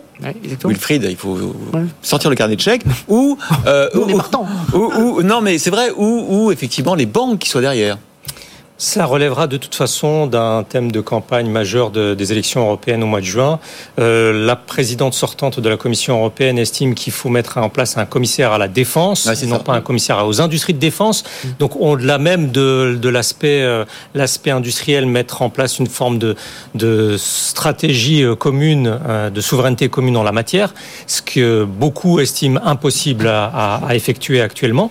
Et donc ce sera un thème de campagne comme jamais ça a été dans, dans- dans les mois à venir. faut qu'on parle quand même un mot sur le rapport de force hein, entre Mm. euh, Vladimir Poutine et l'Ukraine. Quand même, ces dernières euh, semaines, il y a eu plutôt des victoires côté russe. On était euh, ce matin avec une chercheuse de l'IFRI qui s'appelle Héloïse Fayet. Elle est spécialisée notamment sur les questions de dissuasion nucléaire. Pour elle, c'est clair. Plus Vladimir Poutine parle de nucléaire, plus en fait, ça veut dire qu'il est faible. On l'écoute. Plus il utilise la menace nucléaire, ça veut dire qu'il a moins euh, d'options à sa disposition et qu'il se sent un petit peu aux abois euh, face euh, à la face à l'avancée en fait du soutien occidental à l'Ukraine. Cependant, il ne faut pas non plus prendre cette menace à la légère et donc ça montre qu'il faut poursuivre euh, un dialogue stratégique avec la Russie parce qu'en fait, euh, c'est la responsabilité des États dotés d'armes nucléaires qui continuent à discuter entre elles, euh, même dans des cas dramatiques comme une guerre aujourd'hui. Et encore maintenant, il y a des réunions entre des officiels français, américains et russes pour essayer de bien comprendre où est-ce que se positionne la menace nucléaire russe. Alors, on était un petit peu surpris hein, par le décryptage de cette chercheuse, parce que depuis une semaine, on entend tout le monde dire que c'est euh, Emmanuel Macron qui s'est un peu planté, qui a un petit peu en- entamé, entaché, entaillé la doctrine nucléaire euh, française du faible au fort en disant bon, on peut aller aussi euh, sur le terrain, sur le sol, alors qu'il ne faut pas dévoiler évidemment ses intentions. Là, elle nous dit qu'en fait, c'est plutôt Poutine qui est affaibli, qu'il a perdu plusieurs cartes euh, sur le terrain euh, diplomatique. Vous partagez ce point de vue, Benahouda? Ce qui est marquant, c'est le nombre de responsables russes qui euh, parlent un peu euh, à corps et à cri, ou à certains diront à tort et à travers de cette question nucléaire. On a l'impression que le sujet est de moins en moins concentré, maîtrisé, euh, et que certains parlent sans en avoir le droit de parler, notamment l'ancien président Dmitri Medvedev, euh, mais aussi le ministre euh, russe des Affaires étrangères Sergei Lavrov. Ce qui dérange profondément le, le président russe, c'est euh, l'accusation par les États-Unis qu'il euh, y a une intention russe présumée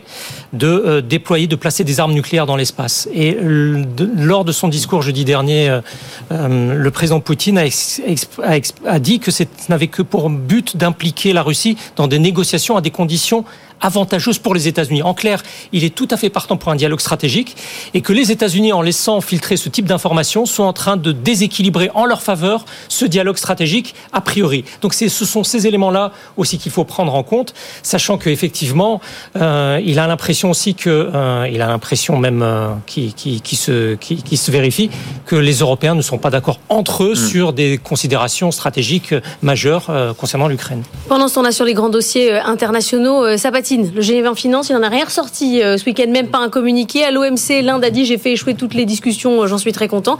Euh, Wilfried, faut plus y aller en un mot euh, à ces, rendez-vous? Enfin, ça, ça sert à quoi en fait aujourd'hui un En sommet fait, de l'OMC en fait c'est- toute la, la complexité d'avoir des problématiques qui sont mondiales et des relations internationales qui sont compliquées. Le mondial et l'international ne se recoupent plus en fait.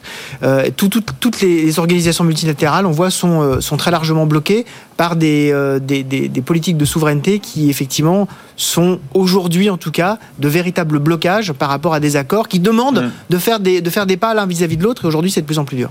Un mot, Dominique, sur ce contexte international qui forcément euh, que vous prenez en compte hein, dans, dans vos stratégies de business. hein. Bah oui, parce que l'OMC, on l'a vu, reste complètement otage maintenant des intérêts nationaux hein, de, de ses membres et le, le compromis euh, semble difficile. Quand vous avez à Washington euh, l'invocation, je ne sais pas si c'est très français, de la sécurité nationale à chaque discours et notamment nous ne nous excuserons pas pour cela, nous ne nous excuserons pas de nous défendre, ça veut dire qu'en gros, euh, on vous dit bon bah l'OMC ça passera après et C'est euh, America First, mais en plein dedans. La question qui revient de tous les sujets que nous avons traités ce matin, c'est quelle va être la capacité effectivement des Européens à s'entendre quand on voit que euh, Poutine s'agite beaucoup sur cette question euh, du nucléaire et notamment reproche aux Américains euh, la nouvelle guerre de l'espace. La vraie politique européenne en la matière, ça va être est-ce que dans une stratégie de défense, on s'occupe de sécurité aérienne, de sécurité spatiale? C'est là-dessus qu'il faut se mettre d'accord parce qu'on est à nouveau dans les années 80. Vous vous Mm. souvenez de cette guerre de l'espace? La guerre des étoiles, Et ouais. quelle va être la doctrine de l'Europe en matière de surveillance de l'espace? Ça, ça va être un vrai sujet sur lequel on peut s'entendre. Merci à tous les trois. Dans un instant sur BFM Business, retrouvez euh, Nicolas Dose avec Gaël Mac, Patrick Bertrand et Léonidas Calogéropoulos. Nous se retrouve demain. Demain, 5h58, ça vous va? Absolument. On parlera beaucoup d'États-Unis demain. Bonne journée, ouais, spéciale euh, Big, le Super Tuesday. Super Tuesday, ah bah oui, forcément. À demain. Ah, il y en a, il y en a combien d'un coup? Enfin, 14 Euh, 14 ou 15. euh. Ouais, c'est ça. Il y en a beaucoup, c'est pour ça qu'on en parlera demain. Dominique. À Allez, demain. À demain.